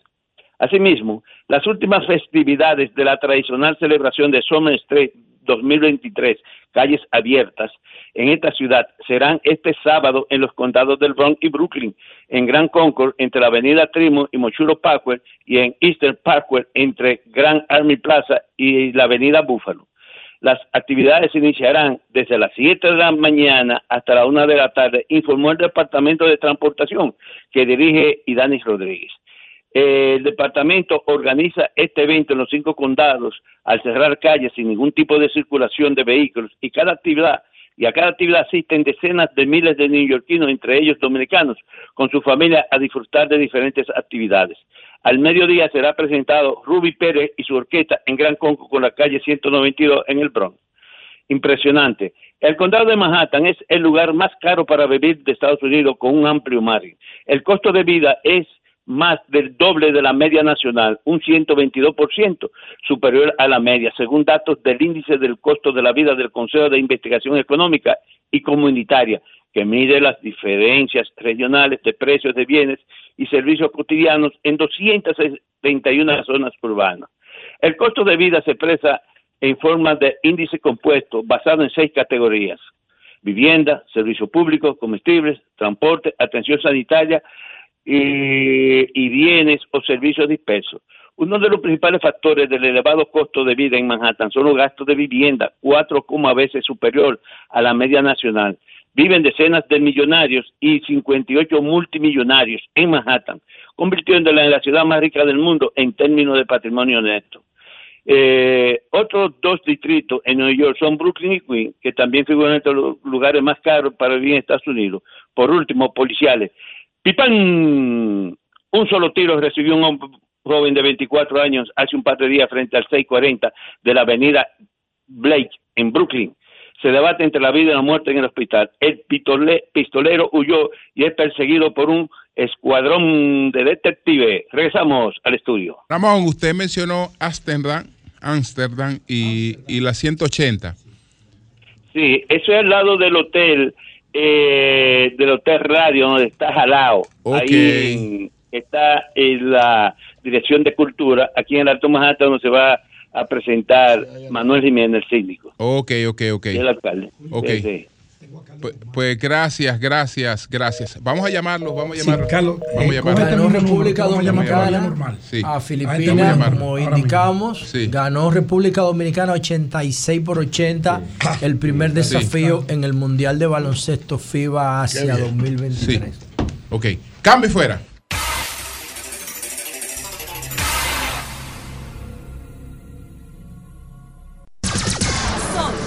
106.5. Son las 10, 7 minutos. Eury Cabral. Gracias al Dios Todopoderoso Jesús. Mi Señor Salvador, y ya como siempre inicio con la palabra de Dios, Salmo 28.7. Jesús es mi fortaleza y mi escudo. En Él confía mi corazón y mi ayuda. Y con cántico le alabaré. Siempre tengo la confianza Aló. en el Señor y toda la fuerza. Miren, todos los viernes hago una reflexión sobre un valor. Brevemente yo quiero hablar de integridad. La integridad es el valor de hacer lo correcto a pesar de las consecuencias que nos pueda traer. Ser íntegro y pleno en todo momento, actuar correctamente, no importa que eso pueda hacernos daño o que no nos beneficie, sino que eso sea nuestra actuación en cada momento. Ser íntegro es ser pleno, no importa que no estén viendo, que no nos estén viendo, porque siempre Dios nos ve. Entonces la integridad es un valor de suma importancia, más en este tiempo, donde mucha gente actúa de manera oportunista porque le convenga o no le convenga. La integridad es precisamente hacer las cosas correctamente, hacer las cosas desde el punto de vista moral, con la enseñanza que nos da Jesús como modelo, y que si eso no conllevara algunas consecuencias, saber también enfrentar esas consecuencias, para bien o para mal, eso es el íntegro. Ser íntegro es siempre estar apegado a la verdad, conocer la verdad, difundir la verdad y estar apegado siempre a ella. No hablar mentiras porque no convenga, no ocultar la verdad porque no convenga, sino siempre estar junto con ella, frente a ella y con ella. Ser íntegro es cumplir con todos los compromisos. Si usted no puede prometer algo y después no cumplirlo, salvo, ¿verdad? Que sea, sea una situación incorrecta. Pero si usted plantea un compromiso, usted tiene que cumplir ese compromiso, aunque las consecuencias no le favorezcan. La integridad no puede depender de que te estén viendo. O sea, usted no puede hacer esta cosa bien porque me está viendo alguien, sino porque es correcto, porque es justo, porque tiene que hacerse. Y reitero, siempre Dios te está viendo. Siempre. Hay alguien que siempre te está viendo, que es el que te da la orientación. Y evidentemente, el modelo de integridad es Jesús. Y el modelo de Jesús es que siempre tiene que dirigirnos para ser íntegros. Tenemos que caminar el sendero y el camino que nos dio Jesús. La integridad debe ser una de las normas de nuestras vidas y de las enseñanzas que les hagamos a nuestros hijos, nietos y a todo lo que está a nuestro alrededor. Así que gracias a todo el mundo por siempre recibir, he recibido varias, ¿verdad? Eh, eh, saludos por esto, felicitaciones por esto de eh, asumir los viernes un pensamiento especial y una reflexión sobre algún valor y en este caso fue la integridad. Sí, lo acaba de decir, lo acaba de decir la luz, sí. sí. Qué bueno, qué bien. Miren, quiero felicitar al Banco Popular, la revista The Banker, que es una de las revistas financieras eh, más importantes del mundo, que se edita en Inglaterra, acaba de elegir al Banco Popular como uno de los mil mejores bancos del mundo en la posición 739. Subió 68 posiciones el Banco Popular. Los criterios que toma esta revista, y esto es un, un logro muy importante, no solamente para el Banco Popular, sino para la República Dominicana, para el sistema financiero en sentido general, para el 2023 se analizaron los estados financieros de 2.000 bancos del mundo de 101 países. 2.000 bancos del mundo de 101 países. El criterio que se tomó es lo que en economía se conoce como el Tier 1 Capital, que es la capacidad que tiene el banco para respaldar a sus clientes. Eso se llama, esa es la, connotación 1, o sea, el capital que tiene, la, la posibilidad, la capacidad que tiene cada banco para responder a su cliente en función de lo que, lo que posee. Y en el escenario del Banco Popular, su capital primario, según The Banker, es de 1.193 millones de dólares con una solvencia superior al 15%. Por eso fue elegido entre los mil mejores bancos del mundo. Nuestra felicitación a. Ese es un ranking mundial que se- ranking mundial anual, que hace anual, perdón, anual. Anual, sí. hace Banker.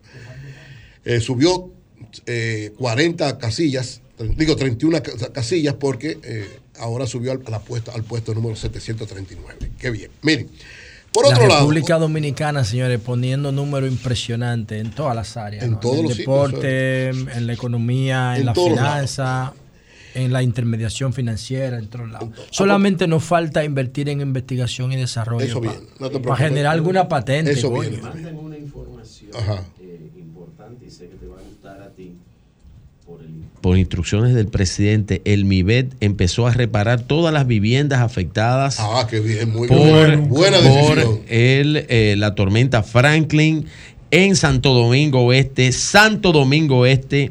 Eh, me acaban de enviar eh, imágenes de patanas y brigadas reparando eh, viviendas y haciéndole eh, las mejoras a las casas Tú sabes afectadas. que deben sacarla, eh, la, Eh, la vivienda que estén en área de riesgo no deben repararla. llevarla deben a los- sacarla a los- a a apartamentos, algo, nuevos apartamentos. pero- te digo algo, ahora, ahora me acaba de llegar una, una, un video de el río Brujuela, entre Guerra y Boca Chica, esa zona ahí. Se está desbordando el río, posiblemente rompa el puente. ¿Qué significa esto? Que ahora se pueden comenzar a ver efectos de la tormenta Franklin que no se vieron en Que no fueron- no porque fueron ahora es que la gran momento. cantidad de agua acumulada Claro. está comenzando Correcto. a tener impacto en la Puede tener más consecuencias vulnerable. ahora. Claro. Excelente, Pudiéramos ver más comunidades Sí. incomunicadas. No sé. Y más, pero, pero eh, eh, más daños importante esto del MIBET, acción Muy rápida importante, y trabajando Sí, sí, para sí, ayudar a la gente. y el resuelve. de maravillosamente bien. El que Carlito Guzmán. Tenemos, escúchame, tenemos digo, al alcalde Carlos, Guzmán, el Rilla. alcalde de Santo Domingo Norte, Oh. en la línea aquí. Buenos días, alcalde. ¿Cómo está usted? Adelante. ¿Cómo te está? Buenos días, mi hermano Julio, Eury, Virgilio y a todos los amigos radioyentes del programa más escuchado del país. Alcalde, Miren, la historia, Sí. Julio, se escribe Se fue la- con aló. palabra, con seriedad, con honestidad y responsabilidad. Sí. Y yo no voy a hacer, es más, si yo tengo que reelegirme haciendo la vaina mal, no quiero reelección. Ojalá que Dios me la quite ahora mismo. El señor de la mina Me llamó mi amigo Julio Martínez Pozo Euri, que le tengo un agradecimiento eterno, porque cuando aspiré a diputado siempre me aconsejaron, siempre me apoyaron. Y recuerdo la conferencia histórica que dieron los dos hablando en referencia al gobierno de Danilo Medina, que dijeron, si te ponen a barrer, barre bien, a la cosa bien. Cuando Julio me llama, yo le digo al señor que estaba la mina cerrada, mire, se trata de Julio Martínez Pozo, vaya el lunes a las 9 de la mañana al ayuntamiento y yo lo voy a recibir. Vamos a llegar a un acuerdo, no se preocupe. Fue el señor a las 9 de la mañana. Llegamos a un acuerdo. No he visto el señor más nunca, Julio. No pasó. No pasó. ¿Me Alcalde, escuchan? pero Alca- una, pregunta, alcalde, una, alcalde, una pregunta, alcalde, alcalde. escúcheme. Alcalde, Sí. usted estaba mencionando una conversación que usted y, sostuvimos hace más de un año, eh, que yo le... No, un año, como, como dos años, Julio, dos eh, años. hace más hace Sí. más de un año que yo le que yo le llamé. Sí, yo no estoy tratando yo- ese ese asunto ahora por, por- justamente por eso. No, no, pero. Pero, no, le- no por pero, ti, pero, pero, porque, pero oye, oye, pero no importa que usted lo haya citado, escúcheme, no importa que usted lo haya Sí. citado, porque si yo lo llamé era porque estaba consciente que ahí no había absolutamente ninguna ilega- ilegalidad. No, claro absolutamente sí. ninguna. Yo no lo llamaría a usted por nada que no pueda meter mi mano en candela. Y como usted lo mencionó, si yo lo llamé a usted. Sí, oye, Y oye. como usted quiso mencionarlo, sí, yo lo llamé a usted. Oye, ¿y tú sabes quién me llamó? Alexis, ¿tú sabes qué, me- qué me indigna a mí? ¿Qué me indigna a mí? Que por eso esta política hay que dejarla en este país. Sí. Que don Virgilio haya dicho que yo estoy haciendo eso para buscar dinero. Es que eso es un chantaje, es que lo que usted está haciendo es un chantaje que a usted no le corresponde hacerlo. Como usted, como, como usted mencionó que yo lo llamé, lo que usted está haciendo es un chantaje que a usted no le corresponde hacerlo. Mire, alcalde, yo le. Yo, Es yo- un chantaje lo suyo que a usted no le corresponde hacerlo. porque eso le corresponde a medio ambiente. Mire, alcalde, no sé si usted está oye, ilustrado con esto del Ministerio No, de Medio Ambiente. Discúlpeme. Pero está bien, pero Virgilio, yo lo voy a escuchar a usted y usted a mí. porque Está bien, está bien, conmigo, nosotros le vamos a escuchar, yo pero- ahí y yo me quedé tranquilo y Ok. yo lo escucho. Miren, el dueño del territorio es el ayuntamiento. Simplemente el señor puede decir, ¿qué tratamos? Yo le dije, mire. Es que eso no es, es que eso, es no es así, verdad. alcalde, no. Eso no es verdad. No, eso no es verdad. Eso es una operación minera autorizada totalmente por el Ministerio de Medio Ambiente. Usted no tiene incumbencia Y es como una alcalde. operación modelo. Usted no tiene incumbencia como alcalde y usted está violando la Constitución de la República y usted está violando la ley la ley Virgilio, 6400 sobre recursos Y Yo estoy naturales. convencido que es un chantaje y se lo digo a usted que es un chantaje. No, no, porque usted me mencionó a mí, yo estoy Julio, convencido que es un chantaje lo que usted tiene ahí. Julio, Julio, Julio, oye, Julio, Eury, Virgilio y los que están ahí. Yo no creo en chantaje. Bueno, pero está Pero, chantajeando pero ahí. chantaje- Carlos, pero Oye, ningún, oye, ningún otro oye, ayuntamiento hace eso, Carlos. Ningún otro Oye, ayuntamiento oye, hace eso, no me tú. Escúchame, oye, oye, simplemente, oye, todos los hacen. Lo que pasa es que los temas llegan donde tienen que llegar. Todos Óyeme, no es verdad. No, No, es verdad. no es verdad, no, Atención al fiscal de medio ambiente, Carlos, al fiscal general de medio ambiente. No tienes razón. Alcalde, usted, atención, para que el fiscal de medio ambiente esté claro con esto. Que aquí somos, esto es un panel muy responsable y tú no conoces, Carlos. Y tú sabes que tenemos Pero, amigos en común. pero, y, pero, oye, pero, oye, y tú sabes que tenemos amigos en común. O- oye algo. escúchame, Atención, el fiscal de medio ambiente. que tú, la, oye, bien, la que tú, violación fragante. Eury y Julio estén diciendo diga que yo estoy buscando dinero para campaña. Es un chantaje lo que tú tienes, lo que tú tienes ahí es un chantaje, por eso no te corresponde a ti hacerlo. no, es que yo no, yo, oye, yo duermo tranquilo. mi Bueno, duerme como tú quieras, pero es un chantaje, es un chantaje. Bien, escuchen, escuchen, Julio. Eury, Virgilio, ¿verdad? Sí. No es ningún chantaje. Al señor que vaya allá. Pero que no, Que no vaya, que él no tiene que que ir a nada. No tiene que, tiene ir a nada donde ti. Carlos, a nada tiene que ir. Eso está, Carlos. eso está debidamente autorizado. Es un chantaje, coño, buscando cuarto. Porque ningún otro ahí. ayuntamiento lo hace. Le estamos diciendo que ningún otro ayuntamiento no Le voy a leer, alcalde, porque a lo mejor usted lo desconoce. La ley no está en 6400 Escuche, sobre medio ambiente y recursos naturales, que dispone del que el Ministerio de Medio Ambiente y Recursos Naturales es el órgano rector de la gestión del medio ambiente, los ecosistemas y los recursos naturales, responsable de velar por el cumplimiento de los sectores productivos del país con la Constitución de la República, la legislación ambiental que rige para ese sector con la finalidad de alcanzar el desarrollo sostenible. Las disposiciones del artículo 18 de la Ley 6400 disponen que le corresponde al Ministerio de Medio Ambiente y Recursos Nacional- eh, Naturales la elaboración de la política ambiental dominicana, planificar y establecer las normas de administración para el aprovechamiento y la conservación de los ecosistemas y las riquezas, escuche bien, naturales, nacionales. Usted no tiene incumbencia en eso. Usted está violando la Eh, constitución y la ley de la república. eh, eh, Atención eh, al fiscal general de medio ambiente. Atención, están violando la ley. Atención, fiscal. vamos a oírlo ahora. Sí, pero que él no escuchar? puede dejarlo que él hable. Pero está bien. Hable. Yo lo estoy Adelante, Vamos a escucharlo, escuchar vamos a escucharlo. Vamos a escucharlo. señores. Si no, ¿para qué lo llamamos? ¿Quién es, ¿Quién es el dueño del territorio?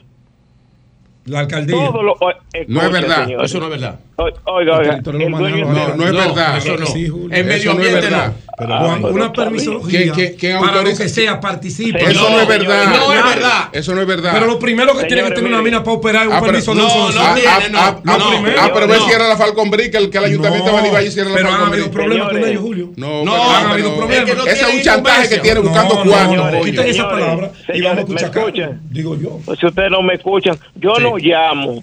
Llamé y no me escuchan. Y no te, me dejan y te hablar. aclaro, y te aclaro, yo no, porque usted me mencionó a mí. Y, No, yo, lo, y, yo, y yo lo llamé a usted y le dije, mire, escuche a esa persona, que esa persona tiene oye, toda la ley. ¿quiere Y, me- lo llamé hace más de un año. Pero quiere que te diga una cosa. Sí. Pero tú no para mí eres un. Oye, oye. No, no, no, pero, Tú- pero, oye, pero tú me mencionaste, tú- Julio, pero tú me mencionaste a mí en Pero eso. yo te quiero de y te quiero aclarar, pero yo te llamé a ti. Pero está bien, sí, pero déjame hablar. Yo nunca, Porque yo tú nunca no te he ido a visitar a ti para pedirte No, absolutamente no, nada. que- oye, oye, que tú oye. Nada ¿qué te he ido a pedir a ti nunca. Oye, escúchame, escúchame, escúchame, escúchame. ¿Qué te dije? A ti y a Eury les tengo agradecimiento eterno. No me tenga agradecimiento. Yo no, no Oye, necesito oye, que me agradezca nada. Oye, escúchame, escúchame. Y son gente honestas. Bueno, pues tú, Tú eh, pero, pero, pero, la- pero Pero, yo, yo no sé la intención de tu mención ahí. No, Julio, no, Julio, ¿tú sabes qué? Es que yo no soy un tipo conflictivo. Yo no soy un pica pica. Yo no soy un político. Cuando cuando Virgilio dice de que, que yo estoy buscando dinero para campaña, por favor, señores, también hay que resguardar la imagen. No se puede dañar la imagen de los seres humanos. Eso no alcalde, se puede. retírese de ahí, alcalde. Mire, alcalde, le voy a le voy a leer una cosa que a lo mejor su equipo jurídico nunca se la ha leído y usted no lo sabe. Conforme a las disposiciones del artículo 17 de la Constitución de la República Dominicana, escuche bien, alcalde, le estoy leyendo la Constitución de la República Dominicana. Los recursos mineros no metálicos, en general, los recursos naturales no renovables, pueden ser explotados por los particulares bajo regulaciones, tecnologías y criterios indicados e indicadores ambientales sostenibles por medio de la emisión de licencias, permisos u otras autorizaciones aplicables que, que, que- que establecen las normas jurídicas vigentes. Y está hablando y se refiere de la ley Escuche. 6400. Uy, Usted no tiene Virgilio, ningún tipo de jurisprudencia. Vamos a escucharlo, ¿tú no me adelante. Bueno, yo, si de verdad, si no me vas a escuchar. Adelante, oye, adelante. Cuando dicen las normas vigentes, está la ley 176-07.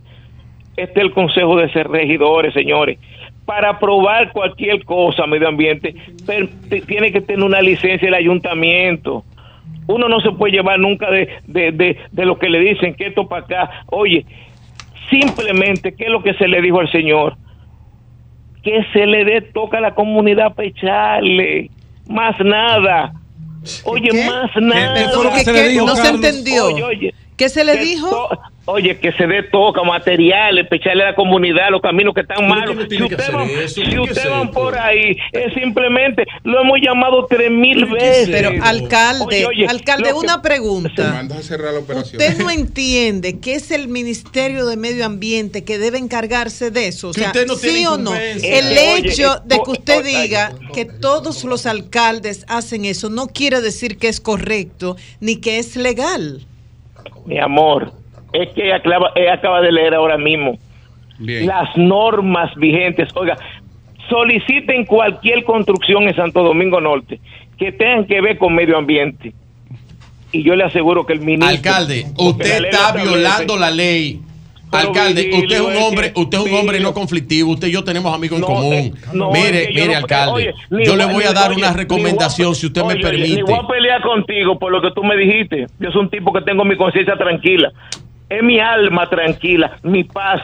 Yo No se preocupe, camino, que todos tenemos la paz y el alma Ah, pues tranquila, yo- alcalde. yo Mire, sé. yo le estoy dando una recomendación, si usted la quiere tomar humildemente. Yo no juego con esa vaina, ni me... Pregúntale a cualquier constructor de este municipio, a Lobisonó, a, a Vicini, a Alcalde, que usted no tiene incumbencia, alcalde, 20 en eso. Es lo que yo trato de a decirle. Es que a mí lo que me usted, usted, ha- usted ha dado la vuelta por donde no es. Usted no tiene incumbencia en ni los temas medioambientales, ni para Escuche, cerrar escuche, operaciones mineras. escuche, Usted no tiene escuche, incumbencia. escuche. La alcaldía no tiene incumbencia. Usted no tiene incumbencia. Usted está violando la ley y la constitución. Finalmente, alcalde, adelante. Finalmente, alcalde. Finalmente, Julio Martínez Pozo, mi querido Eury, Adelante, Virgilio y todo, ¿qué es lo que hay que hacer? Lo que hay que consensuar, buscar punto de acuerdo. Yo voy a mandar a retirar y ellos que por favor, humildemente, humanamente, que pasen por el ayuntamiento para que regularizemos eso. No hay que pelear ya, porque yo no le estoy pidiendo nada. Yo no quiero que me den medio peso. Yo le dije que si yo tengo que ganar en base a corrupción, yo no vendo, porque Vigilio dijo que yo me iba que yo me iba a vender y no me vendí y he sido honorable hasta el día de hoy con toda la necesidad y toda la precariedad del mundo y me he mantenido firme. ¿Qué me duele a mí que tocaron mi honor y yo vendí rulo en el mercado nuevo? Y yo decidí ser serio por ser serio por Carlos, no porque me lo dijera nadie, no porque tuve un papá y una mamá que nunca me dijera que fueron honestos. Él es el jefe del, del municipio. Anda el diablo, muchacho. No lo decía a mí. Yo no fui legislador. Eh, sí, alcalde. Esa, eh, eh, esa parte, por favor, Vigilio. Cuando ustedes vayan a recibirse una persona, oye, oye, cuando vayan a recibirse una persona, no hay que llegar ahí. Artículo 199 de Bien, la bien. Constitución. Búscalo. Pues gracias, gracias. Gracias, alcalde. gracias, Carlos. En Gracias. definitiva, el alcalde dice que el dueño no del eso. territorio es la alcaldía. no. Virgilio leyó eh, algo de medio ambiente que dice que es al Ministerio de Medio Ambiente No. que le corresponde y el alcalde lo que dice es que le está pidiendo al dueño de eso que le dé material a la comunidad. Si toca, es un Ca- material. Cambio y fuera. 106.5.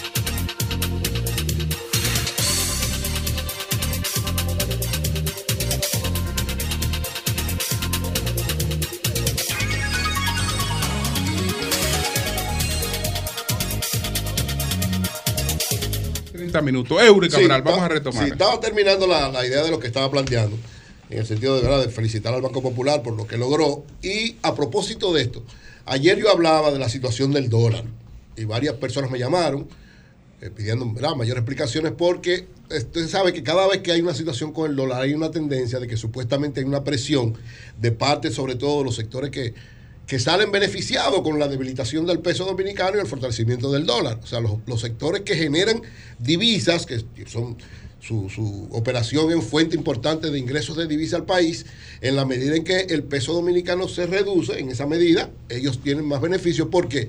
Porque como operan en dólar, el dólar tiene más capacidad, en la medida que es más fuerte, de comprar más pesos dominicanos.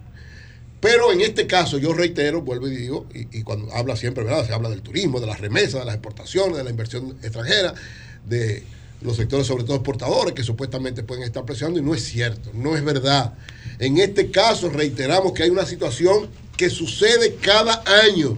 Ha sucedido siempre y va a suceder permanentemente. hay dos momentos en el año donde el dólar tiene una subida normal, natural, lógica desde el punto de vista de oferta y demanda. ¿Cuáles son esos dos momentos? Ustedes saben, ahora, entre agosto y septiembre, siempre tiene que haber una demanda mayor de dólares, sobre todo para los sectores que compran en el exterior los productos que van a vender en noviembre y diciembre. En el Viernes Negro y en Navidad. Antes era solo en Navidad, pero ahora también es una oferta importante la, la oferta del Black Friday, del Viernes Negro de noviembre. Entonces, todas las mercancías se compran ahora, pues no se pueden comprar el mismo mes de noviembre, en el mismo de diciembre, se compran entre agosto y septiembre para usted tener inventarios. Entonces, todas esas mercancías que, eh, sobre todo el sector comercial, adquiere, se compran en dólares y por eso hay una especie de, de una, subida del dólar lógica porque la demanda se incrementa. El dólar es, un- es igual, es una mercancía y toda mercancía cuando hay mayor demanda incrementa sus precios. Eso es lógica económica elemental. Esto sucede ahora y sucede también con una cantidad un poco menor, pero también se da una subida del dólar a final de enero, principio de febrero, porque como se liquidaron todos los inventarios en la venta de noviembre y diciembre, hay que reponer esos inventarios para eh, la parte del año que se inicie. Por eso también, finales de febrero, y, eh, finales de enero y el mes de febrero hay también una leve subida normal del dólar. Así es que no haya ninguna preocupación. Siempre hemos dicho, con el caso del dólar, el Banco Central tiene más alrededor de 20 mil millones de dólares en reserva y cualquier situación que no sea esa, que es normal y que es lógica, el Banco Central tiene toda la posibilidad inmediatamente de intervenir en el mercado y evitar cualquier otra situación. Así es que es cierto que hay otros factores que pueden influir. La, la inflación es un elemento importante que ha provocado una serie de situaciones especiales y en algunos momentos, ¿verdad? Esto de usted primero tiene que restringir, sacar dinero del mercado y después tirar dinero al mercado. Y cada vez que usted tira dinero, en un momento donde tiene que compensar esta situación, también se produce una, un leve incremento, pero el Banco Central sabe cómo manejar esta situación siempre. Y por eso hemos tenido un control permanente de la, la- de la- la tasa de cambio. No ha habido ninguna situación y ahora tampoco. No- que no haya preocupación. El sistema financiero sigue operando normalmente, el dólar sigue operando normalmente. Quienes van a comprar saben que ahora va a haber una situación especial en cuanto al dólar y es posible que llegue hasta 57 de aquí a final de año, pero evidentemente es parte de la programación monetaria que tiene el Banco Central en todos los momentos. Y finalmente, señores, miren, hay un caso internacional que, llama muy, que está llamando mucho la atención y que es de suma importancia.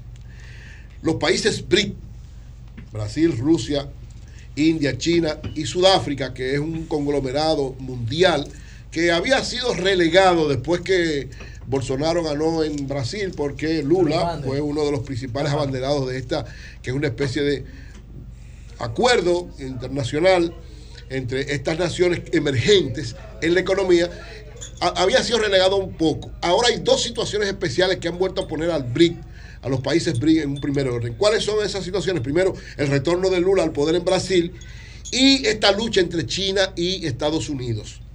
Esta lucha económica entre China y Estados Unidos, porque China es parte de los países BRIC.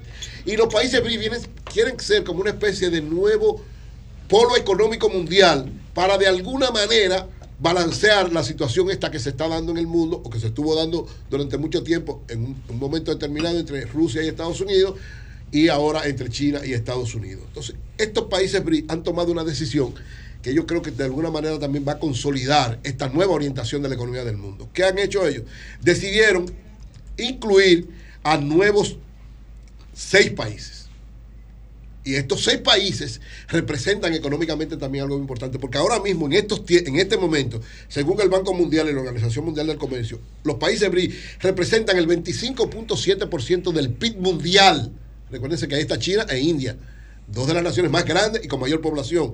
El 16% de las exportaciones mundiales, el 15% de las importaciones del mundo, el 40.8% de la población mundial.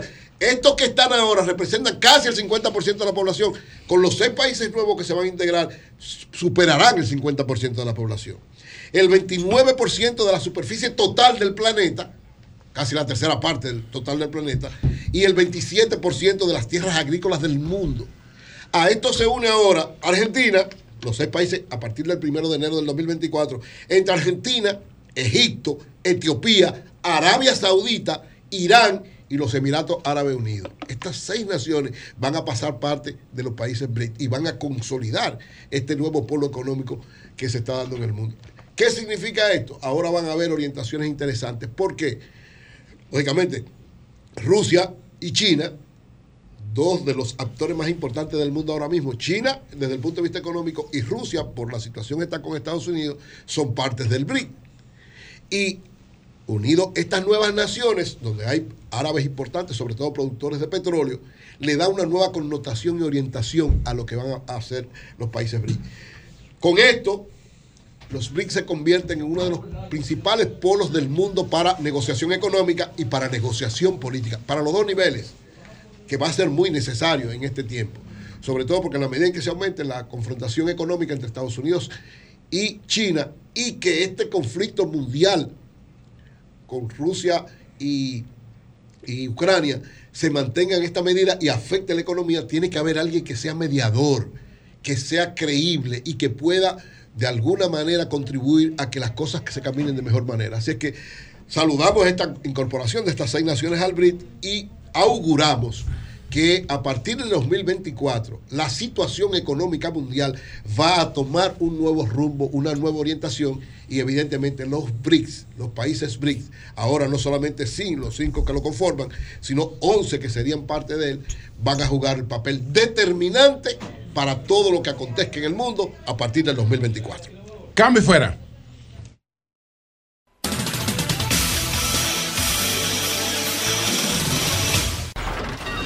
Comunícate 809-540-1065.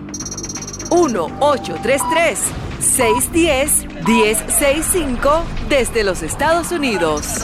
Sol 106.5, la más interactiva.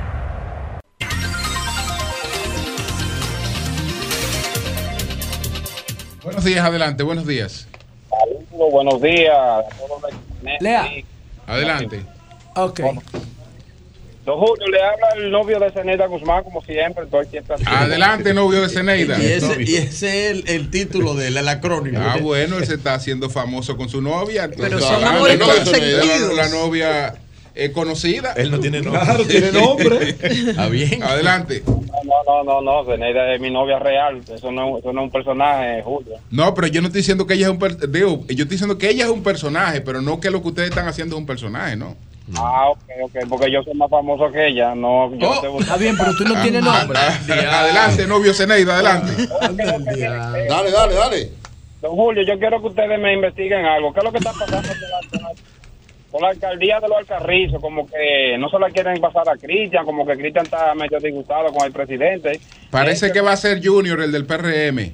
En estos días escuchamos unas declaraciones de él que si el Alcarrizo se inundaba era culpa de Luis Abinader. Yo no sé qué es lo que está pasando. Eso, ahí. bueno, se, se trató aquí, el gobierno creo que estuvo presente allá, etcétera. Pero el, el parece ser que el candidato a la alcaldía por el PRM va a ser Junior. Parece Sánchez. ser, si to- todo apunta que va a ser así.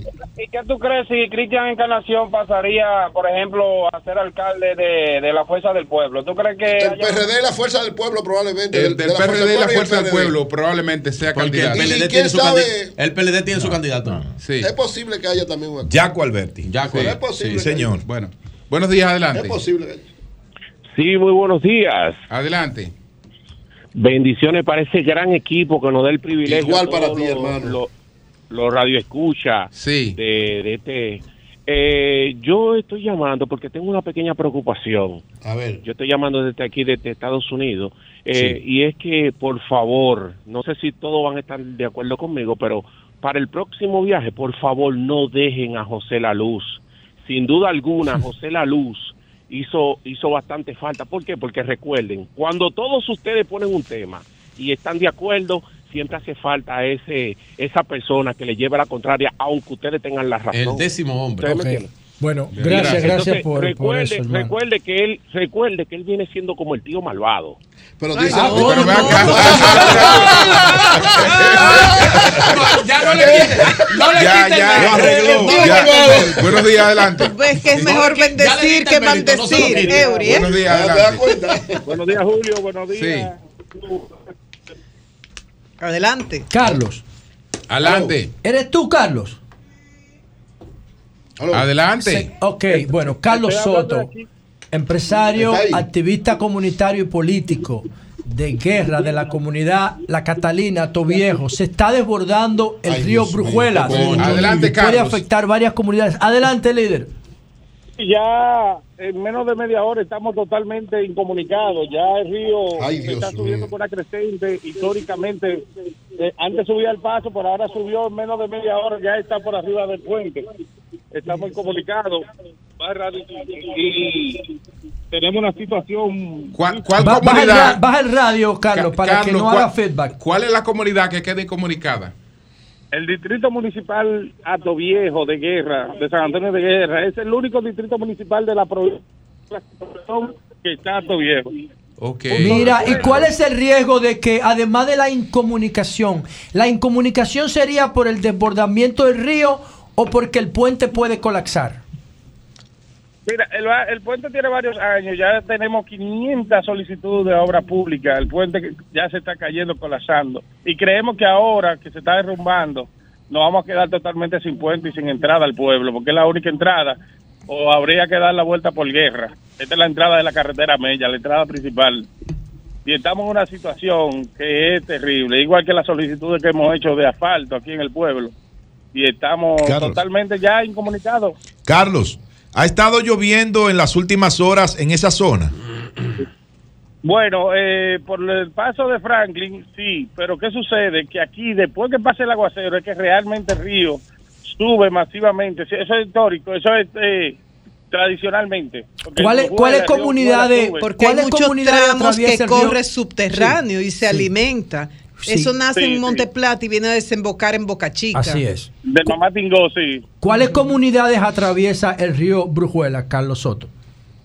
Eh, bueno, aquí está el distrito municipal que compone Catalina, La Garza, Estolga, el kilómetro 36, La Gina, El Limón, Atoviejo 2, Atoviejo 3, Diablo. Pacheco, El Peje. O sea, te estoy hablando de casi alrededor de 13, 14 comunidades incomunicadas. Ay, Dios Bueno, atención a las autoridades de, de obras públicas, a nuestro amigo eh, de Línea Ascensión, Ascensión. para que para que vayan en auxilio de la comunidad de Atoviejo y la Catalina, distrito municipal de eh, Guerra. Y luego me gustaría invitarle a ustedes, porque también los medios me gustaría que se de las propiedades del pueblo, que aquí los... Yo digo que soy político también, pero aquí entran y salen por la calle principal y nadie sabe cómo están los caminos vecinales.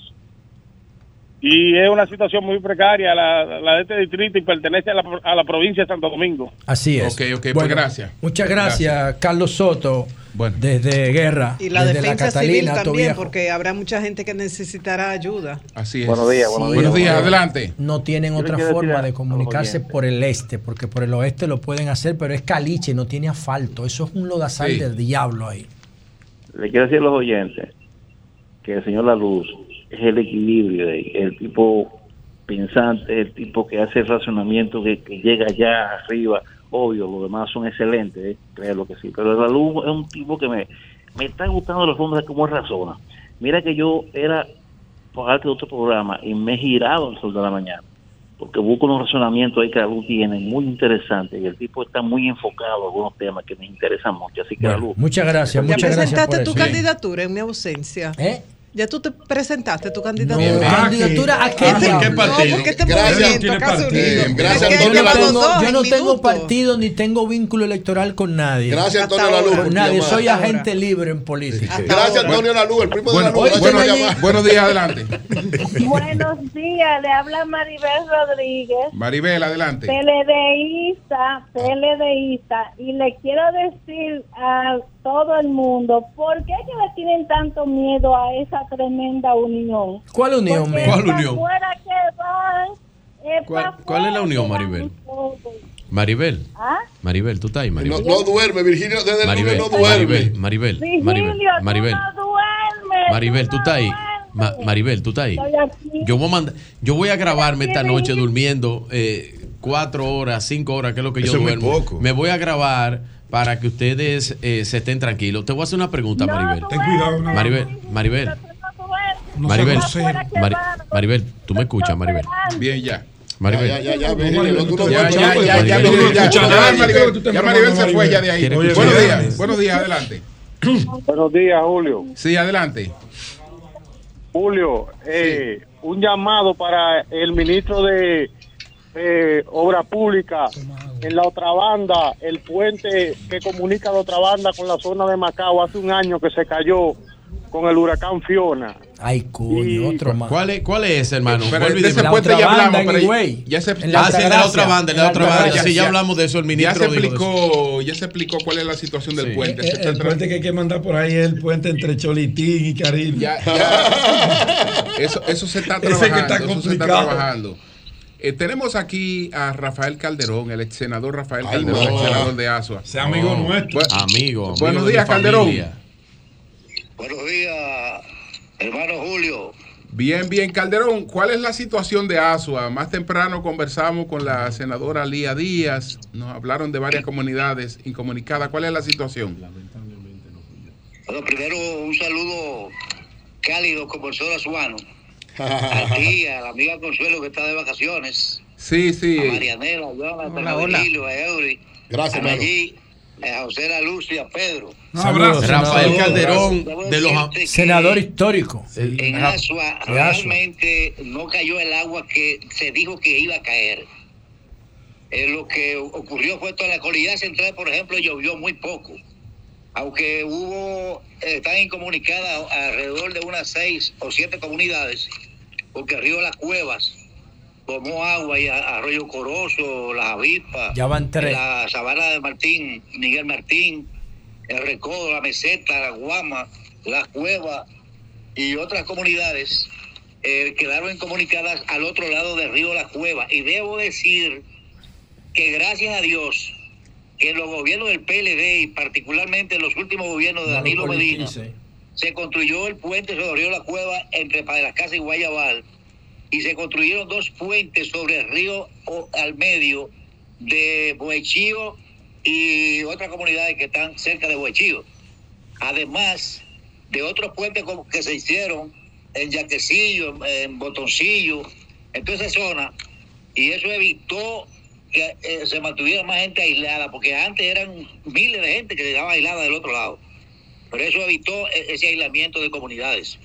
Ahora, ¿dónde hizo, digamos, que el mayor daño? Porque pa- para, para la, la población de Asua, el agua de Franklin fue una bendición, porque aparte de la sequía que había y muchos pozos que no estaban funcionando por falta de transformadores, por falta de electricidad, bueno, pues ahora recibieron el agua, la, tierra estaba bien seca.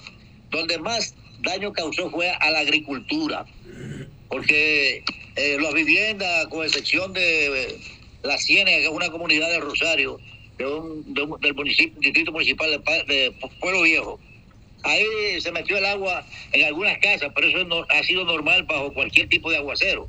Y no hubo más inundaciones porque ahí también se construyeron dos puentes y se hizo una recanalización del río, del río Tábara, que también evitó mayores daños con estos aguaceros. Sin embargo, en el proyecto 6, Finca 6, en Balaguer, que se llama el Distrito Municipal en Balaguer, eh, fue donde se sintió más porque hubo una, un tornado, más que el agua, fue un tornado que tumbó alrededor de unas 2.000 o 3.000 eh, tareas de tierra, eh, de, de 5.000 tareas que tiene la finca completa. O sea, esa es una finca de 5.000 tareas de banano. Y ahí hubo realmente un, tornado que se llevó cerca entre 2.000 y 3.000 tareas. No 45% de, de la producción de Asua, porque eso es imposible. Asua tiene 120 mil tareas sembradas de tomate y 150 mil entre plátanos y bananos, y yuca y otros rubros de víveres. Y, y si fuera, si fueran eh, 45% de eso, estaríamos hablando de casi 14 millones de matas de plátano que, que, estarían eh, y eso no es así. Eso, no está, eso está muy lejos de la realidad. La verdad es que los caminos vecinales mismos sufrieron poca poco daño porque algunos ya estaban dañados desde antes, porque no, no le están dando mantenimiento tampoco. El INDI lamentablemente ya no tiene equipo tampoco para trabajar. Así que eh, en la situación del- de, del- de la tormenta, yo creo que más bien creó tormento en algunos sectores del gobierno que parece que esperaban que esto fuera Eh, Calderón, mira, eh, yo tú sabes cómo yo te admiro, Calderón, pero yo pienso que ahora mismo, ¿me escucha? Calderón. Calderón. Por otra parte, Calderón, Calderón. mira, Calderón, yo te recomiendo que en este momento, en vez de acusar, echar culpa, trate de resolver el problema para tu comunidad. Porque ahora mismo la gente lo que quiere es que se le resuelvan los problemas provocados por la tormenta, ¿entiendes? Y eso te va a generar más ganancia de causa para tu proyecto a ti. Yo digo que no fueron de la magnitud que yo oí que dijeron. Ok. Que el 45% de la producción había sido afectada. Eso no es verdad. No, eso no es Eso es verdad. Eh, Calderón, a propósito, no estamos en política, pero ¿qué No. tú crees de la alianza? ¿Qué tú crees de la alianza anunciada hasta ahora Martín. eh, por eh, el PRD, el PLD y la Fuerza del Pueblo? Yo te voy a decir, Julio, eh, yo siempre estoy en política. Nací un 27 de febrero a las 4 de la mañana del, del centenario. 27 de febrero, oh. Sí. Así que yo nací político y siempre seré político. Pero oye, te voy a decir junto. Eh, no solamente es eso.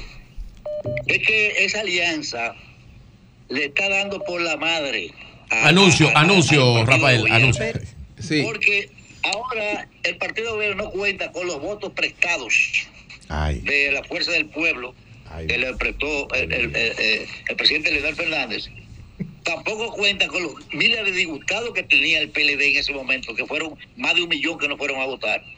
Y tampoco pensaron en los miles de disgustados que están a lo interno del PRM, que no van a votar por los candidatos del PRM. Más las dificultades que se van a presentar en los próximos días, porque hay convenciones para elegir Calderón. candidatos de elección popular. Calderón, tú eres un técnico económico. Calderón. Y político. Calderón, tú eres un técnico económico y política. Atención. No te está oyendo. porque sabe que Rudy no es fácil. Rudy está haciendo un trabajo para ganar su candidatura a senador. No sé lo que va a pasar, pero si hay una, una primaria, yo no descarto la Calderón. posibilidad de que, de que Rudy sea El candidato. triunfador. Calderón. Allá se dice que la candidata desde ahora será Lía. Calderón, tú me escuchas. ¿Me escuchas? Vamos a ganar a cualquiera de los dos. A cualquiera de los dos tú te lo llevas, Calderón. Rafael. Calderón, tú me escuchas. duda, y las encuestas están ahí. Si no, vayan a ver y pregunten a los dirigentes de todos los partidos políticos, incluyendo los del PRM. Calderón. eh, La, la- la aceptación que tenemos es demasiado alta. Calderón, La- ¿tú me escuchas? La ola que, me- que se llevó al PLD y al gobierno Ah, del coño, pero PLD. no escucha nada. ¿Cómo el la vaina? fuerte, Esa ola de ahora es una ola tal vez más. Ah, es que a través del teléfono de Julio que él está hablando. ¿Cómo diablo me va a escuchar? Estas elecciones son realmente de la alianza que se va Julio, dile ahí que le voy a hacer una pregunta. Eh, eh, ah, escucha la pregunta de José Calderón. Calderón, tú eres un técnico económico y, Y eres, po- político. y eres político. ¿Tú viste la Sociólogo. reelección? ¿Tú viste la reelección de Leonel? ¿Viste la reelección de Danilo? La vivió. Sí, La, la vio y la vivió. Si tú tuvieras que apostar. Ra- Rafael tú- perdió las elecciones segundo, también da- con- segundo. con la si tú, si tuvieras que apostar, que apostar, Hipólito estaba ganado, lo que pasa es que la crisis de Benítez Ok, lo jodió. sí. Pero la pregunta. Si tú tuvieras que apostar, ¿quién gana en mayo si las variables se mantienen igual, estable, ¿no? ¿Quién gana las elecciones en mayo del año próximo? ¿Tú apostarías en contra del presidente Abinader? Seguro. Claro que sí, porque yo tengo la seguridad de que Abinader no va a ganar estas elecciones. Ay, no, Ay, ay, sí. ay, No yo- sé, entrégate. Yo no. Yo voy a guardar todos estos videos. Yo los voy a guardar. el candidato de la alianza que tenga mayor aceptación. Bien, pues gracias. Rafael, gracias. Rafael, un abrazo a Suano te manda tu amigo Raúl Félix. Bueno, sí. buen economista. Bueno, regresamos ahora. Cambio y fuera.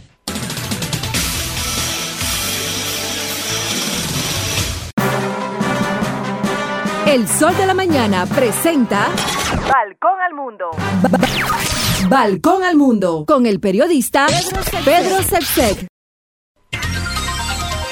Buenos días, don Pedro. Buenos días, adelante. Buen día, gusto de saludarlos. Aquí hay eh, mucha gente que está haciendo combinaciones para la lotería con los números del arrestado expresidente eh, Donald Trump. Eh, como saben, por primera vez eh, se publicó una eh, fotografía que le sacaron en la cárcel del condado eh, Fulton.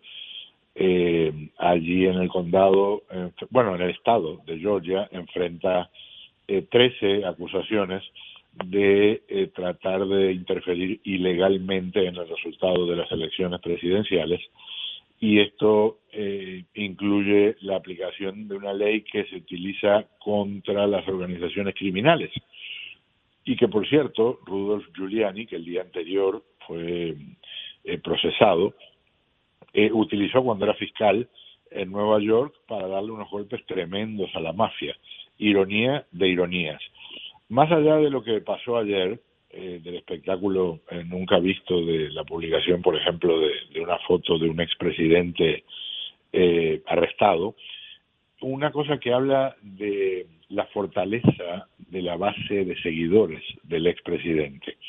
Una encuesta que se difundió hace un rato dice que prácticamente 70% de quienes eh, apoyan a Donald Trump, aunque lo encuentren culpable, de todas formas votarían por él.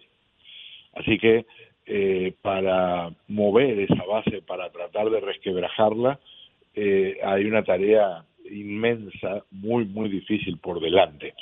Eh, hoy por hoy, como ustedes saben, esta semana fue el debate de los ocho eh, que calificaron, no estaba el expresidente, 13 millones de personas eh, vieron ese debate. El, el presidente, para castigar a Fox News, con quien está enemistado, le dio una entrevista a un ex reportero de esa cadena en Twitter. Más de 200 millones de personas se asomaron en algún momento y recuerden que esto también puede haber sido una persona entrando de distintas formas eh, y eso cuenta como eh, varios, Eh, pero de todas maneras aplastando a los que estaban debatiendo, que por cierto en las encuestas cuando se suma el apoyo que tienen todos, no llegan al apoyo que tiene el expresidente que está por arriba de, de 50%. Así que, guste o no guste, eh, el respaldo que tiene Trump eh, es muy, muy grande, muy sólido y, por cierto, para muchos muy preocupante porque si él ganara las elecciones presidenciales, eh, hay, vamos a decir, eh, eh, preocupación en términos de medidas que podría tomar que eh, serían extraordinariamente eh, más amplias, más drásticas eh, que algunas de las que tomó en su eh, presidencia inicial. Así que por ahí sopla el viento con eso. Si tengo un minuto, eh, muy graciosa la declaración del Kremlin diciendo que es una mentira absoluta que Vladimir Putin haya tenido que ver algo con la muerte de Yevgeny Prigozhin, el jefe del grupo de mercenarios Wagner, que murió junto a otras nueve personas eh, cuando se estrelló el avión en el que había despegado de un aeropuerto de Moscú. Los servicios de inteligencia de Occidente, incluyendo los de Estados Unidos, dicen que por lo que han visto y por lo que se han enterado hasta el momento, parece que le pusieron una bomba eh, y que ese fue el motivo por el cual se destruyó el avión en el aire y terminó con la vida de Prigozhin y los demás.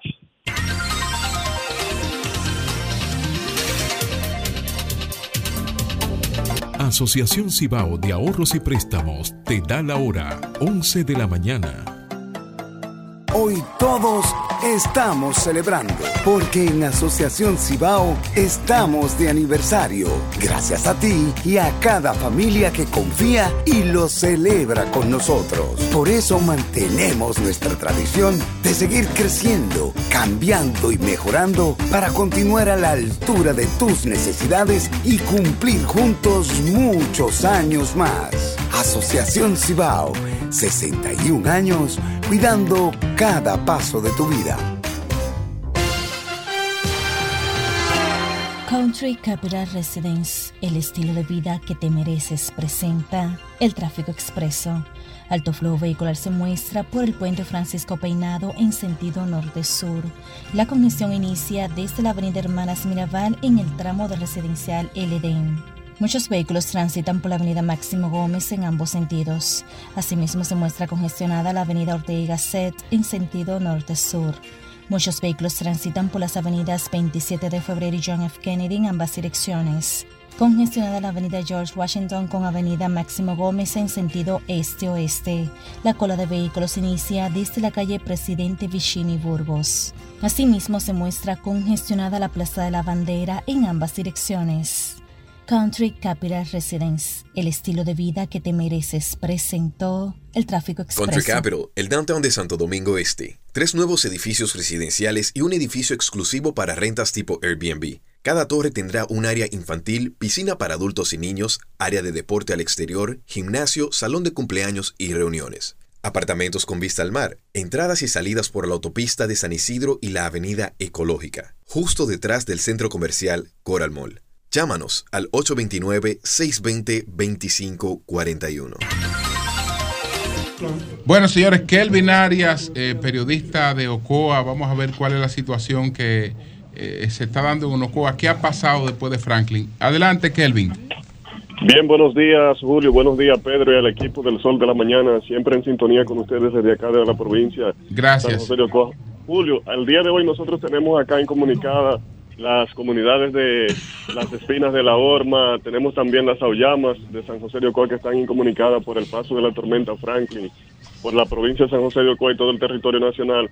Además de que ustedes saben que en el kilómetro 5 de la carretera principal que conduce desde Ocoa al cruce de Ocoa, también tenemos la problemática de que hubo un- se derrumbó una parte de esa carretera. Y si las lluvias podrían continuar, si continúan las lluvias, que esperamos que no, la provincia de San José de Ocoa podría quedar totalmente incomunicada. Ya esas comunidades anteriormente mencionadas que le dijimos, también la zona alta del Pinar, y al día de hoy, el Comité Naranjal Parra, que estuvo anteriormente tomando la iglesia acá en la provincia de San José de Ocoa, tiene una reunión producto de que con las lluvias se acrecentaron más las situaciones de la comunidad Naranjal Parra. Ustedes saben que varias veces han sido engañadas estas comunidades por parte de las autoridades del gobierno. Eh, cuando tomaron la iglesia, pues le prometieron que iban a resolver esa problemática y al día de hoy todavía ellos están esperando las promesas que se le hicieron. Y después de, de Franklin, ¿cómo tú ves la, la- la actuación de las autoridades? Mira, la actuación de las autoridades durante el paso de, de- la tormenta fue un poco muy activa. Veíamos a la gobernadora de la provincia de San José de Ocoa, que aunque está un poquito aquejada de salud, estuvo en la calle, también el alcalde Aneudio Ortiz Ajiún y las demás autoridades que están aspirando a cargos selectivos, tanto de la parte de la oposición como del- del tren gubernamental. Y estuvieron muy activas, pero al día de hoy eh, no vemos más o menos que, la- que se están transportando hacia las diferentes comunidades que están incomunicadas. Bueno, pues gracias a Kelvin Arias, eh, periodista San José de Ocoa. Gracias, Kelvin. Eh, Julio, decir que ya el puente de Ato Viejo de la Catalina sobre el río Brujuela ya colapsó. En esa comunidad de guerra, Santo Domingo eh, Este, ya colapsó. Atención a las autoridades de obras públicas, porque esas comunidades a partir de ahora están incomunicadas por la parte este. Bueno, señores, aquí está Martín. Eso. ¿Quién está? está Muy duro, duro, muy duro. Eh, Y está eh, Sabanda. Sabanda. Martín, Martín, yo, no yo- tuvimos- yo creía que, que Sabana estaba en un refugio. Martín, no tuvimos la oportunidad de tenerlos a ustedes aquí el viernes por la tragedia de, de San Cristóbal. Perdimos tú, amigos ahí. tú eres de San Cristóbal porque tú eres Jaime y sí. Jaime Sí, pertenece a San sí. Cristóbal. Sí, ¿Qué claro. opinas? ¿Qué opinión te merece la tragedia? Eh, de- ¿Cómo la viste? ¿Qué- No, no, ¿Había eso- gente tuya ahí? Eso es inexplicable, sí. te- eh, amigos perdí en vida ahí. Tengo un, un pana que perdió la hija ahí, eso. En el mercado. Bueno. Caramba. Qué fuerte. Sabanda, ¿qué tenemos? saludos, pero eh, Ah, antes de esa estamos banda, en eh, otro eh, nivel. Pedro, explícale a Nayí que esa banda es de este planeta. Esa banda es de aquí, Nayí. Nayí está nervioso. Uno de los mejores comunicadores que tiene el país, Nayí ya es una tragedia. Es árabe. entonces- Hazlo te cuento. Nayí es árabe. Entonces esa banda que, que es como una mezcla de Senegal, Bosnia, eh, África del Norte, del sur de Ya, ya, que no te ayuda. Como un chiste los que Claro ahí, tú demasiado. Mira, vía, vía, vía Virgilio. Ten cuidado. Ten Pero cuidado. Virgilio está Pero. Tú deberías de ir. ¿Qué fue? Está nervioso.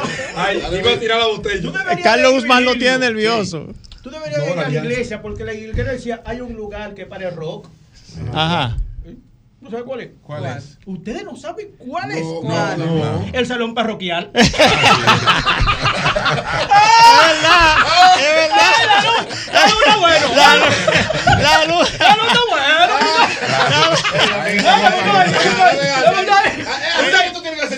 Mira, tú, sabes- tú sabes que Lea me dijo, si, si Sabana no hace rey a Nayicha Ede se va. Pasate, Eh, pasate. La, la luz no se ríe, pero la luz. Estoy contigo a nivel científico. Tú eres un, un científico de la palabra. La luz. Científicamente se supo. Mi hermano la luz. ¿Por qué? Es que la luna es más grande que el sol. La luna no puede ser. Sí, científicamente ¿Y estoy por diciendo yo. ¿Y por qué la ciencia de La la dejan salir de noche.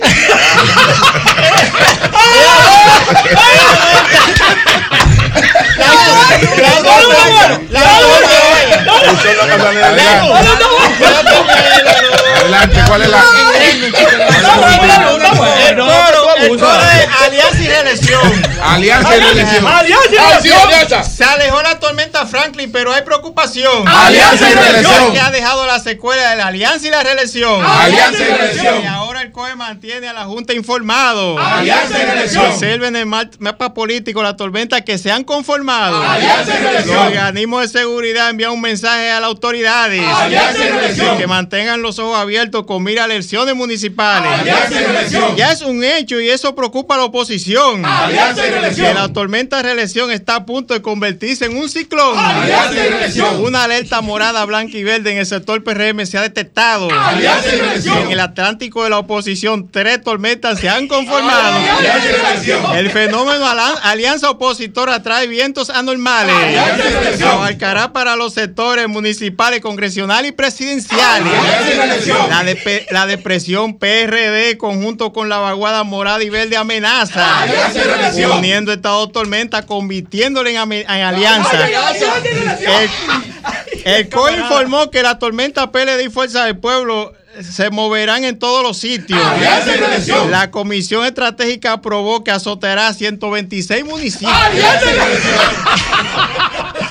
El fenómeno reelección, su, su es- intensidad aumenta. Alianza y reelección. Ya que el Frente Opositor Alianza lo quiere debilitar en una segunda vuelta. Alianza y reelección. Mientras el sistema atmosférico de la alcaldía del distrito no se sabe en qué va a parar. Alianza y reelección. Porque la meteoróloga Carolina Mejía, la prensa no le quiere informar.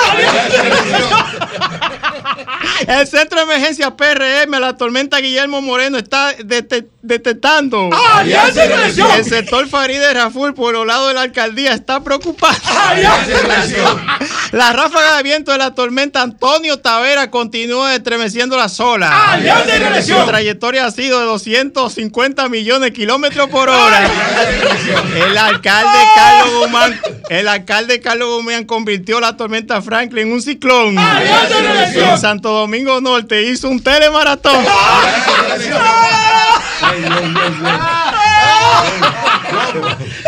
Mira. Y entre reelección, alianza y tormenta, Alianza y esperemos, esperemos la ayuda que traerá la próxima encuesta.